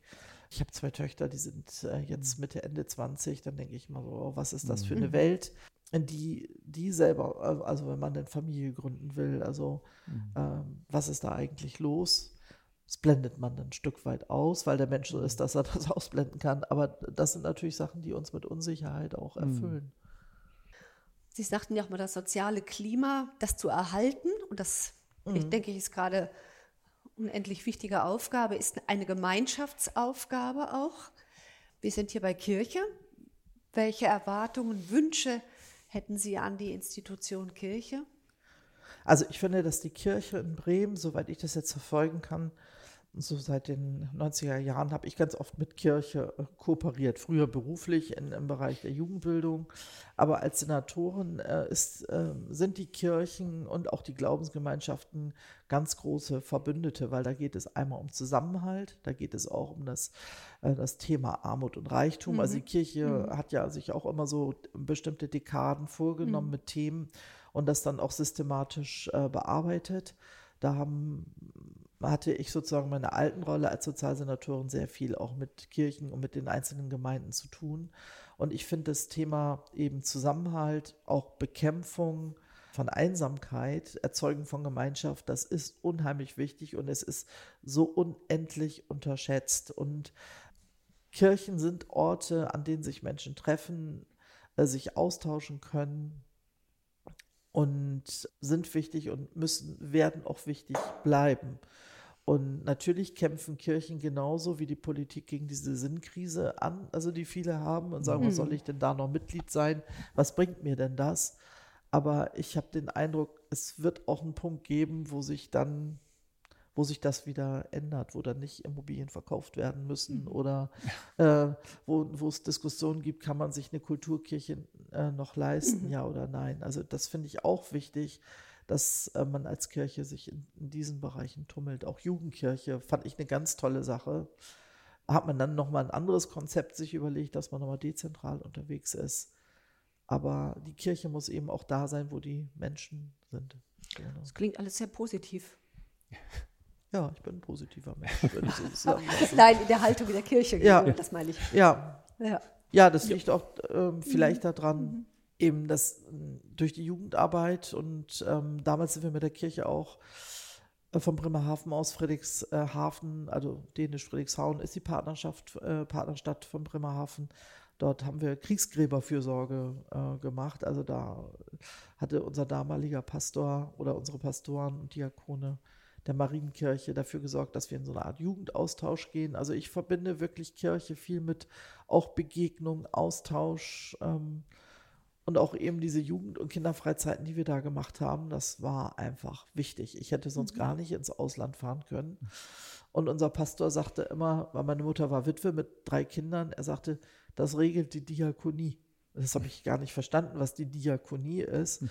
Äh, für mich war das ein großer Segen, dass ich äh, eine Freundin mich dahin geschleppt hat und ich nicht immer vorrechnen musste, dass meine Mutter eben nicht die 365 Mark oder 265 Mark bezahlen kann für die Jugendreise, sondern dass es da dann eine abgedämpfte Rechnung gab oder eben auch mhm. mal keine äh, Rechnung, dass ich mit zum Kirchentag fahren konnte und also das hat für mich auch nochmal Welten eröffnet. Mhm. So. Mhm.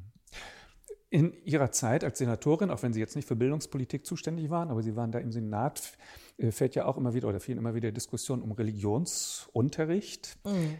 Als jemand, die jetzt solche Erfahrungen da auch der Kirche äh, mitbringt, ähm, was, was sagen Sie dazu, ja. wie sich das entwickelt hat? Hier? Da, da muss ich schmunzeln, weil ja. das war sozusagen äh, die eine Legislatur, da war Willy Lemke noch Senator ja. oder Renate Jüngs-Pieper, ich muss gerade überlegen. Aber ich erinnere mich an Debatten mit einem Kollegen, mit Klaas Rohmeier. Bremen hat eine besondere Verfassung, äh, wo es immer darum geht, braucht man einen Werteunterricht oder braucht man einen Religionsunterricht, wo man jede Religion kennenlernen kann mhm. oder jeder macht sein eigenes Ding.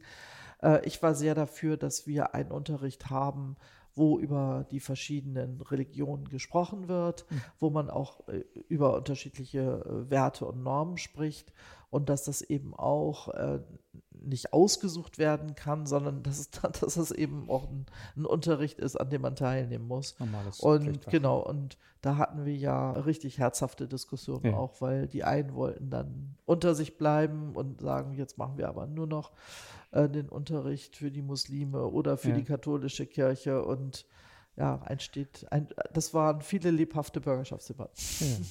Hier in Bremen gibt es eben diese Bremer Klausel. Ja. Anders als in anderen Bundesländern ist der Religionsunterricht nicht konfessionell. Und es gab dann 2014 eine Änderung des Bildungsplans. Jetzt heißt es nicht mehr biblischer Geschichtsunterricht, wie es früher hieß, sondern Religion. Es ist so, dass die verschiedenen Religionen angeschaut werden. Trotzdem, obwohl das eigentlich eine ganz gute Lösung ist, wird das natürlich immer diskutiert. Und auch jetzt aktuell las ich gerade vor kurzem wieder Leserbriefe und äh, Kommentare, ob das alles noch zeitgemäß ist mit dem Religionsunterricht. Ich frage deswegen, weil Sie ja immer sagen, so dieses Gespür dafür, dafür, dass sozusagen man nach Sinnfragen also Sinnfragen miteinander teilt, dass man so ein Gespür dafür hat, ja, äh, nicht jeder kriegt das, was ihm zusteht, weil er das verdient, sondern manches regelt dann eben auch äh, so, dass, dass wir alle gleichzeitig oder gleichermaßen Zugang haben. Das sind ja Dinge, die mit den Religionen auch vermittelt werden und mhm. deswegen mhm.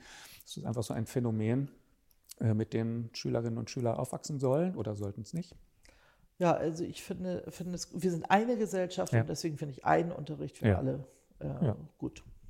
So, das ist meine Haltung. Die ja die Kirche hier in Bremen auch teilt. Also da sind sie ja völlig einig mit der Entwicklung, die das nimmt. Und trotzdem gibt es ja immer wieder Leute, die sagen, Genau. ach, Es ist leider das immer, äh, die, also das habe ich dann als Bildungspolitikerin immer bemängelt, dass eben dieses Fach ausfällt, Sport und Ja. Kunst, Musik, gerade die Fächer, die total wichtig sind für die Ja. Persönlichkeitsentwicklung. Da würde ich mir eher gerne mehr wünschen, aber auch Mhm. eine ganz andere Schule. Aber das ist ein, eine andere Diskussion, darüber rede ich auch lieber nicht.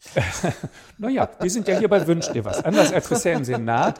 Beim Senat haben wir immer irgendwann gesagt, da sind wir auf der Seite, die ja, was ist, was ist machbar, Ja. was kann man hinkriegen. Jetzt ja sind jetzt sie raus. raus. jetzt können wir wieder anfangen bei Wünsch dir Ja, was, so wie früher. Schlimm sind die Leute, die Ratschläge von außen Stettler und Waldorf, die Ah. dann oben auf dem Balkon sitzen und alles kommentieren und Genau. sagen, Nee, das möchte ich auch nicht sein. Aber ja, da muss man sich eben selber auch üben Ja. in dieser, ja, in dem neuen Sein. Ja. Also Zurückhaltung gegenüber denen, die jetzt äh, entscheiden müssen, aber Selbstkritik oder sozusagen nochmal eine Reflexion dessen, was sie selber gemacht haben, das ist ja erlaubt. Deswegen so Fragen, gibt es etwas von dem, was Sie so zurückschauen in Ihrer politischen Karriere, wo Sie sagen, ach, das habe ich jetzt oder das bereue ich? Ne. Bereuen? Ne, da hätte ich aufgehört. Also wir haben uns damals, ähm, als gab es eine Diskussion um, diese, äh, um eine hohe Jugendkriminalität und äh, da kam der Bereich Justiz, Inneres mit der Idee einer fakultativ geschlossenen Unterbringung, ja, also im. Jugendheim. Ja. Das, was wir jetzt überall Land auf Land ab überall untersuchen, und zwar schon hatten in den 50er, 60er, 70er, 80er Jahren, überall, wo wir so mit Institutionen äh, zu tun hatten, die, wo man sich nicht aussuchen kann, ob man da lebt oder nicht. Und diese Folgen werden ja gerade aufgearbeitet. Und da bin ich froh, dass wir nicht diese fakultativ geschlossene Unterbringung in Bremen wiederbelebt haben oder überhaupt äh, installiert haben.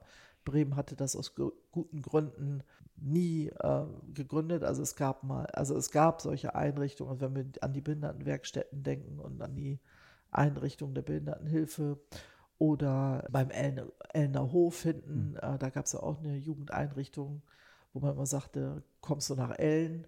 Äh, solche Dinge sollte man nicht wieder anfangen. Mhm. Und da hätte ich auch gesagt, so das äh, möchte ich nicht, das, Das- meine ich, das verantworte ich nicht, da liegt kein Segen drauf. Das hätten Sie bereut, wenn es damals anders gekommen Ja. wäre. Jetzt bereuen Sie es nicht. Wenn Sie zurückblicken, haben Sie etwas falsch gemacht? Ja, Fehler macht man und ich feiere die Fehler, aus denen ich am meisten gelernt habe.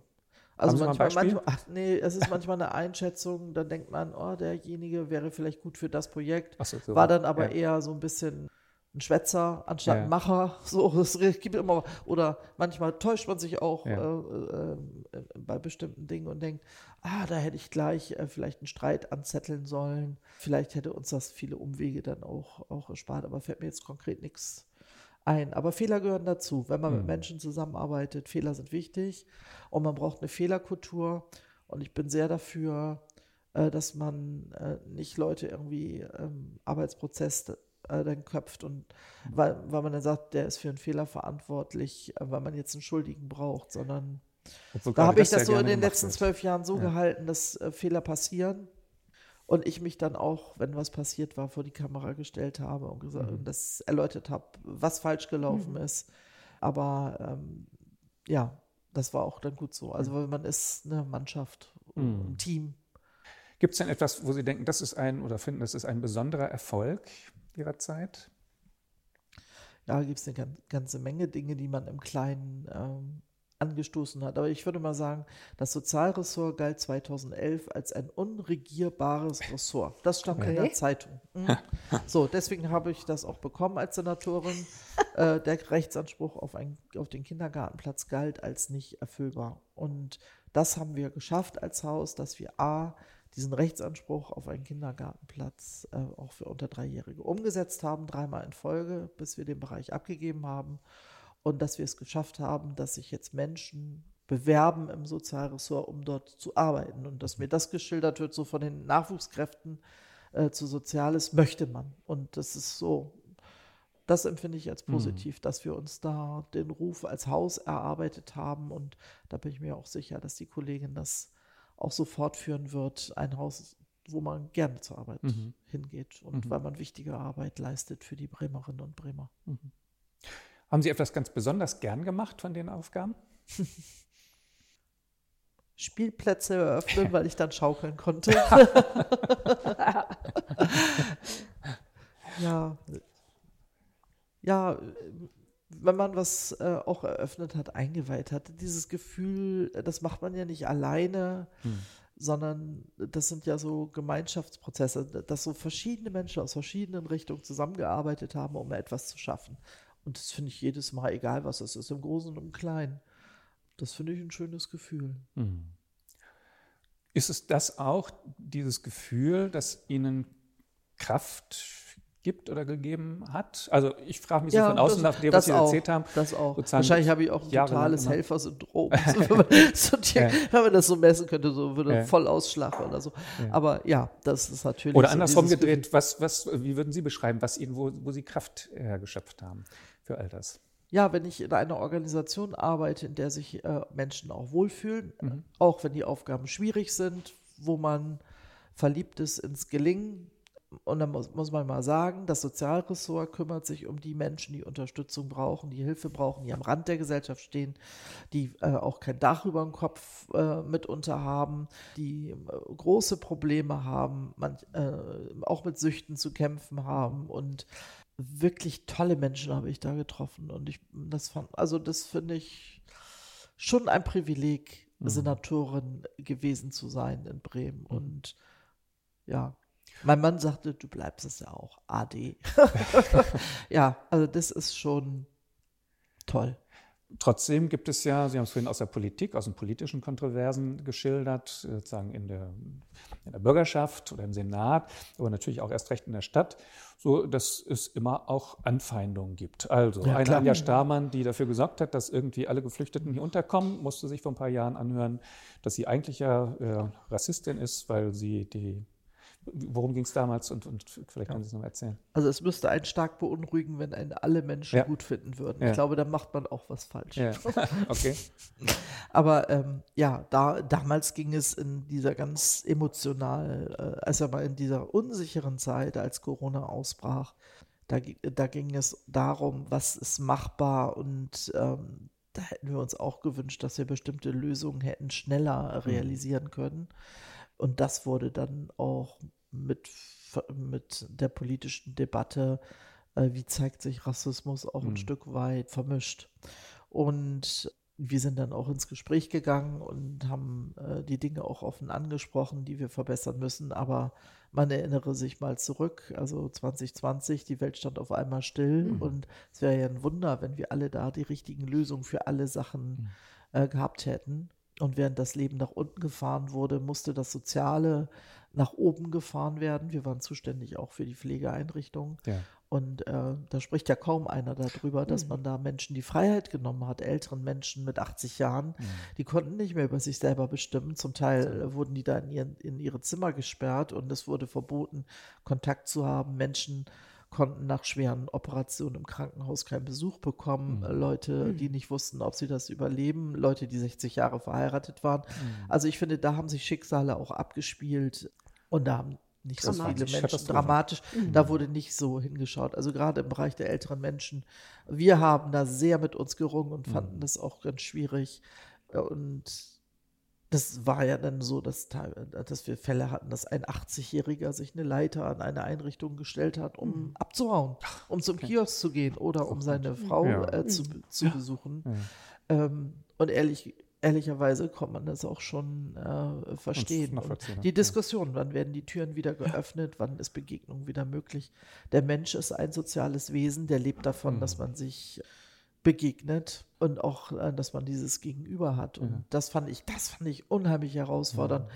weil da Entscheidungen zu treffen, da wusste man immer nicht, ist das richtig oder ist falsch. Also Selbst im Nachhinein ist es ja schwer. Ja. Ich glaube, im Moment sind sich alle eher einig, dass das zu, zu weit ging, diese Beschränkung, ja. oder? Und dass ja, man sagt, eigentlich hätte es nicht mit sein dem müssen. Wissen von heute genau. wäre es anders gewesen, dass das wirklich sowas war. Also man sah ja nur die Chinesen die Straßen abduschen. Äh, dann dachte man, oh Gott, ist das ein Steven Spielberg-Film oder ist das Realität? Und es gab ja auch die Fälle, dass einzelne Einrichtungen äh, dann plötzlich eine Todesrate hatten, die äh, durch die Decke ging. Äh, und Klar. auf der anderen und, Seite gesagt wurde. Und die gesellschaftliche Anklage kam. Ne? Ja, und mit genau. 85 Jahren, es gab Mitarbeiterinnen, die sind mhm. dann im Supermarkt angegriffen worden von, mhm.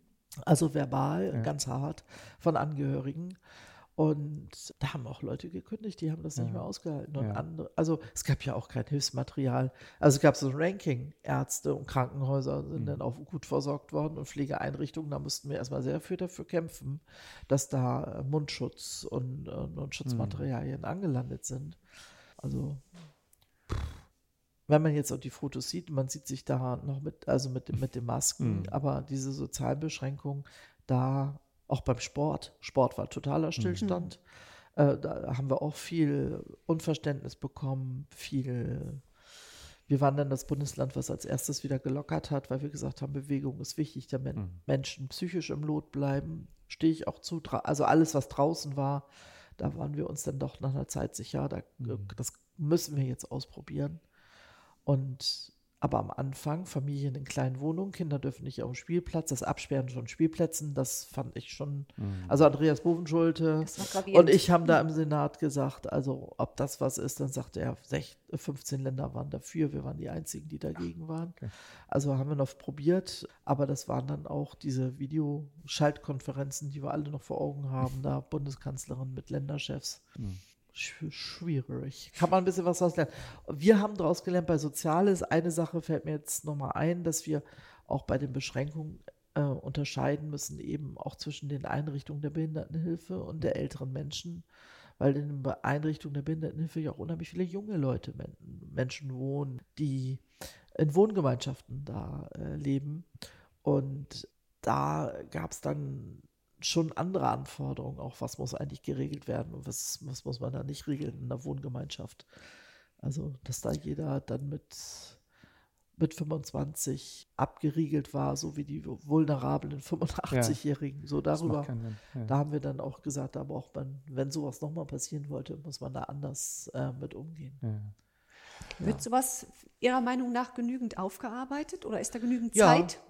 Also das und, ist im Senat, äh, hat es auch einen Prozess gegeben, gab es ja extra ja auch mhm. Arbeitsgruppen, wo sowas dann auch äh, nochmal dokumentiert wird. Und ja, das denke ich schon. Also mhm. so wie wir auch das, was wir 2015 geleistet haben, auch nochmal nachgearbeitet haben. Was sind die Gelingenskomponenten, worauf muss man achten, was darf nicht passieren?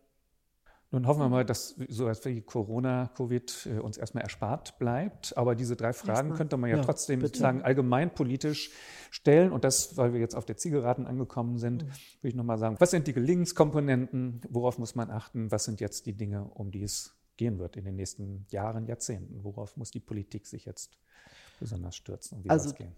An Themen würde ich sagen, also vorne an steht das Thema Klimaschutz. Ja. Und das äh, zweite Thema, was ich auch sehr wichtig finde, ist eben der soziale Zusammenhalt, die Gesellschaft zusammenzuhalten, ähm, weil das eine Gesellschaft auch ja, resilient macht gegenüber Krisen und äh, gegenüber Herausforderungen.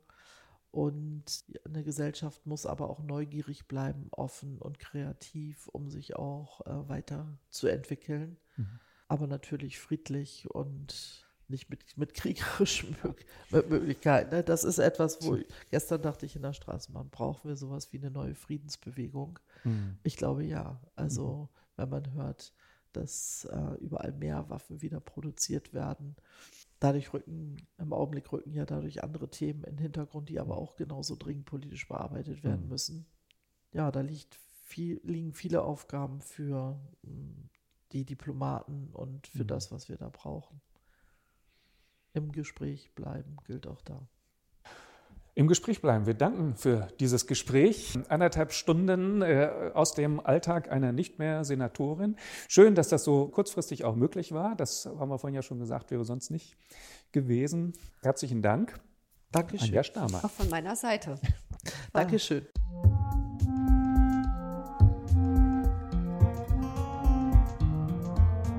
Forum Kirche. Bremer Gespräche über Gott und die Welt.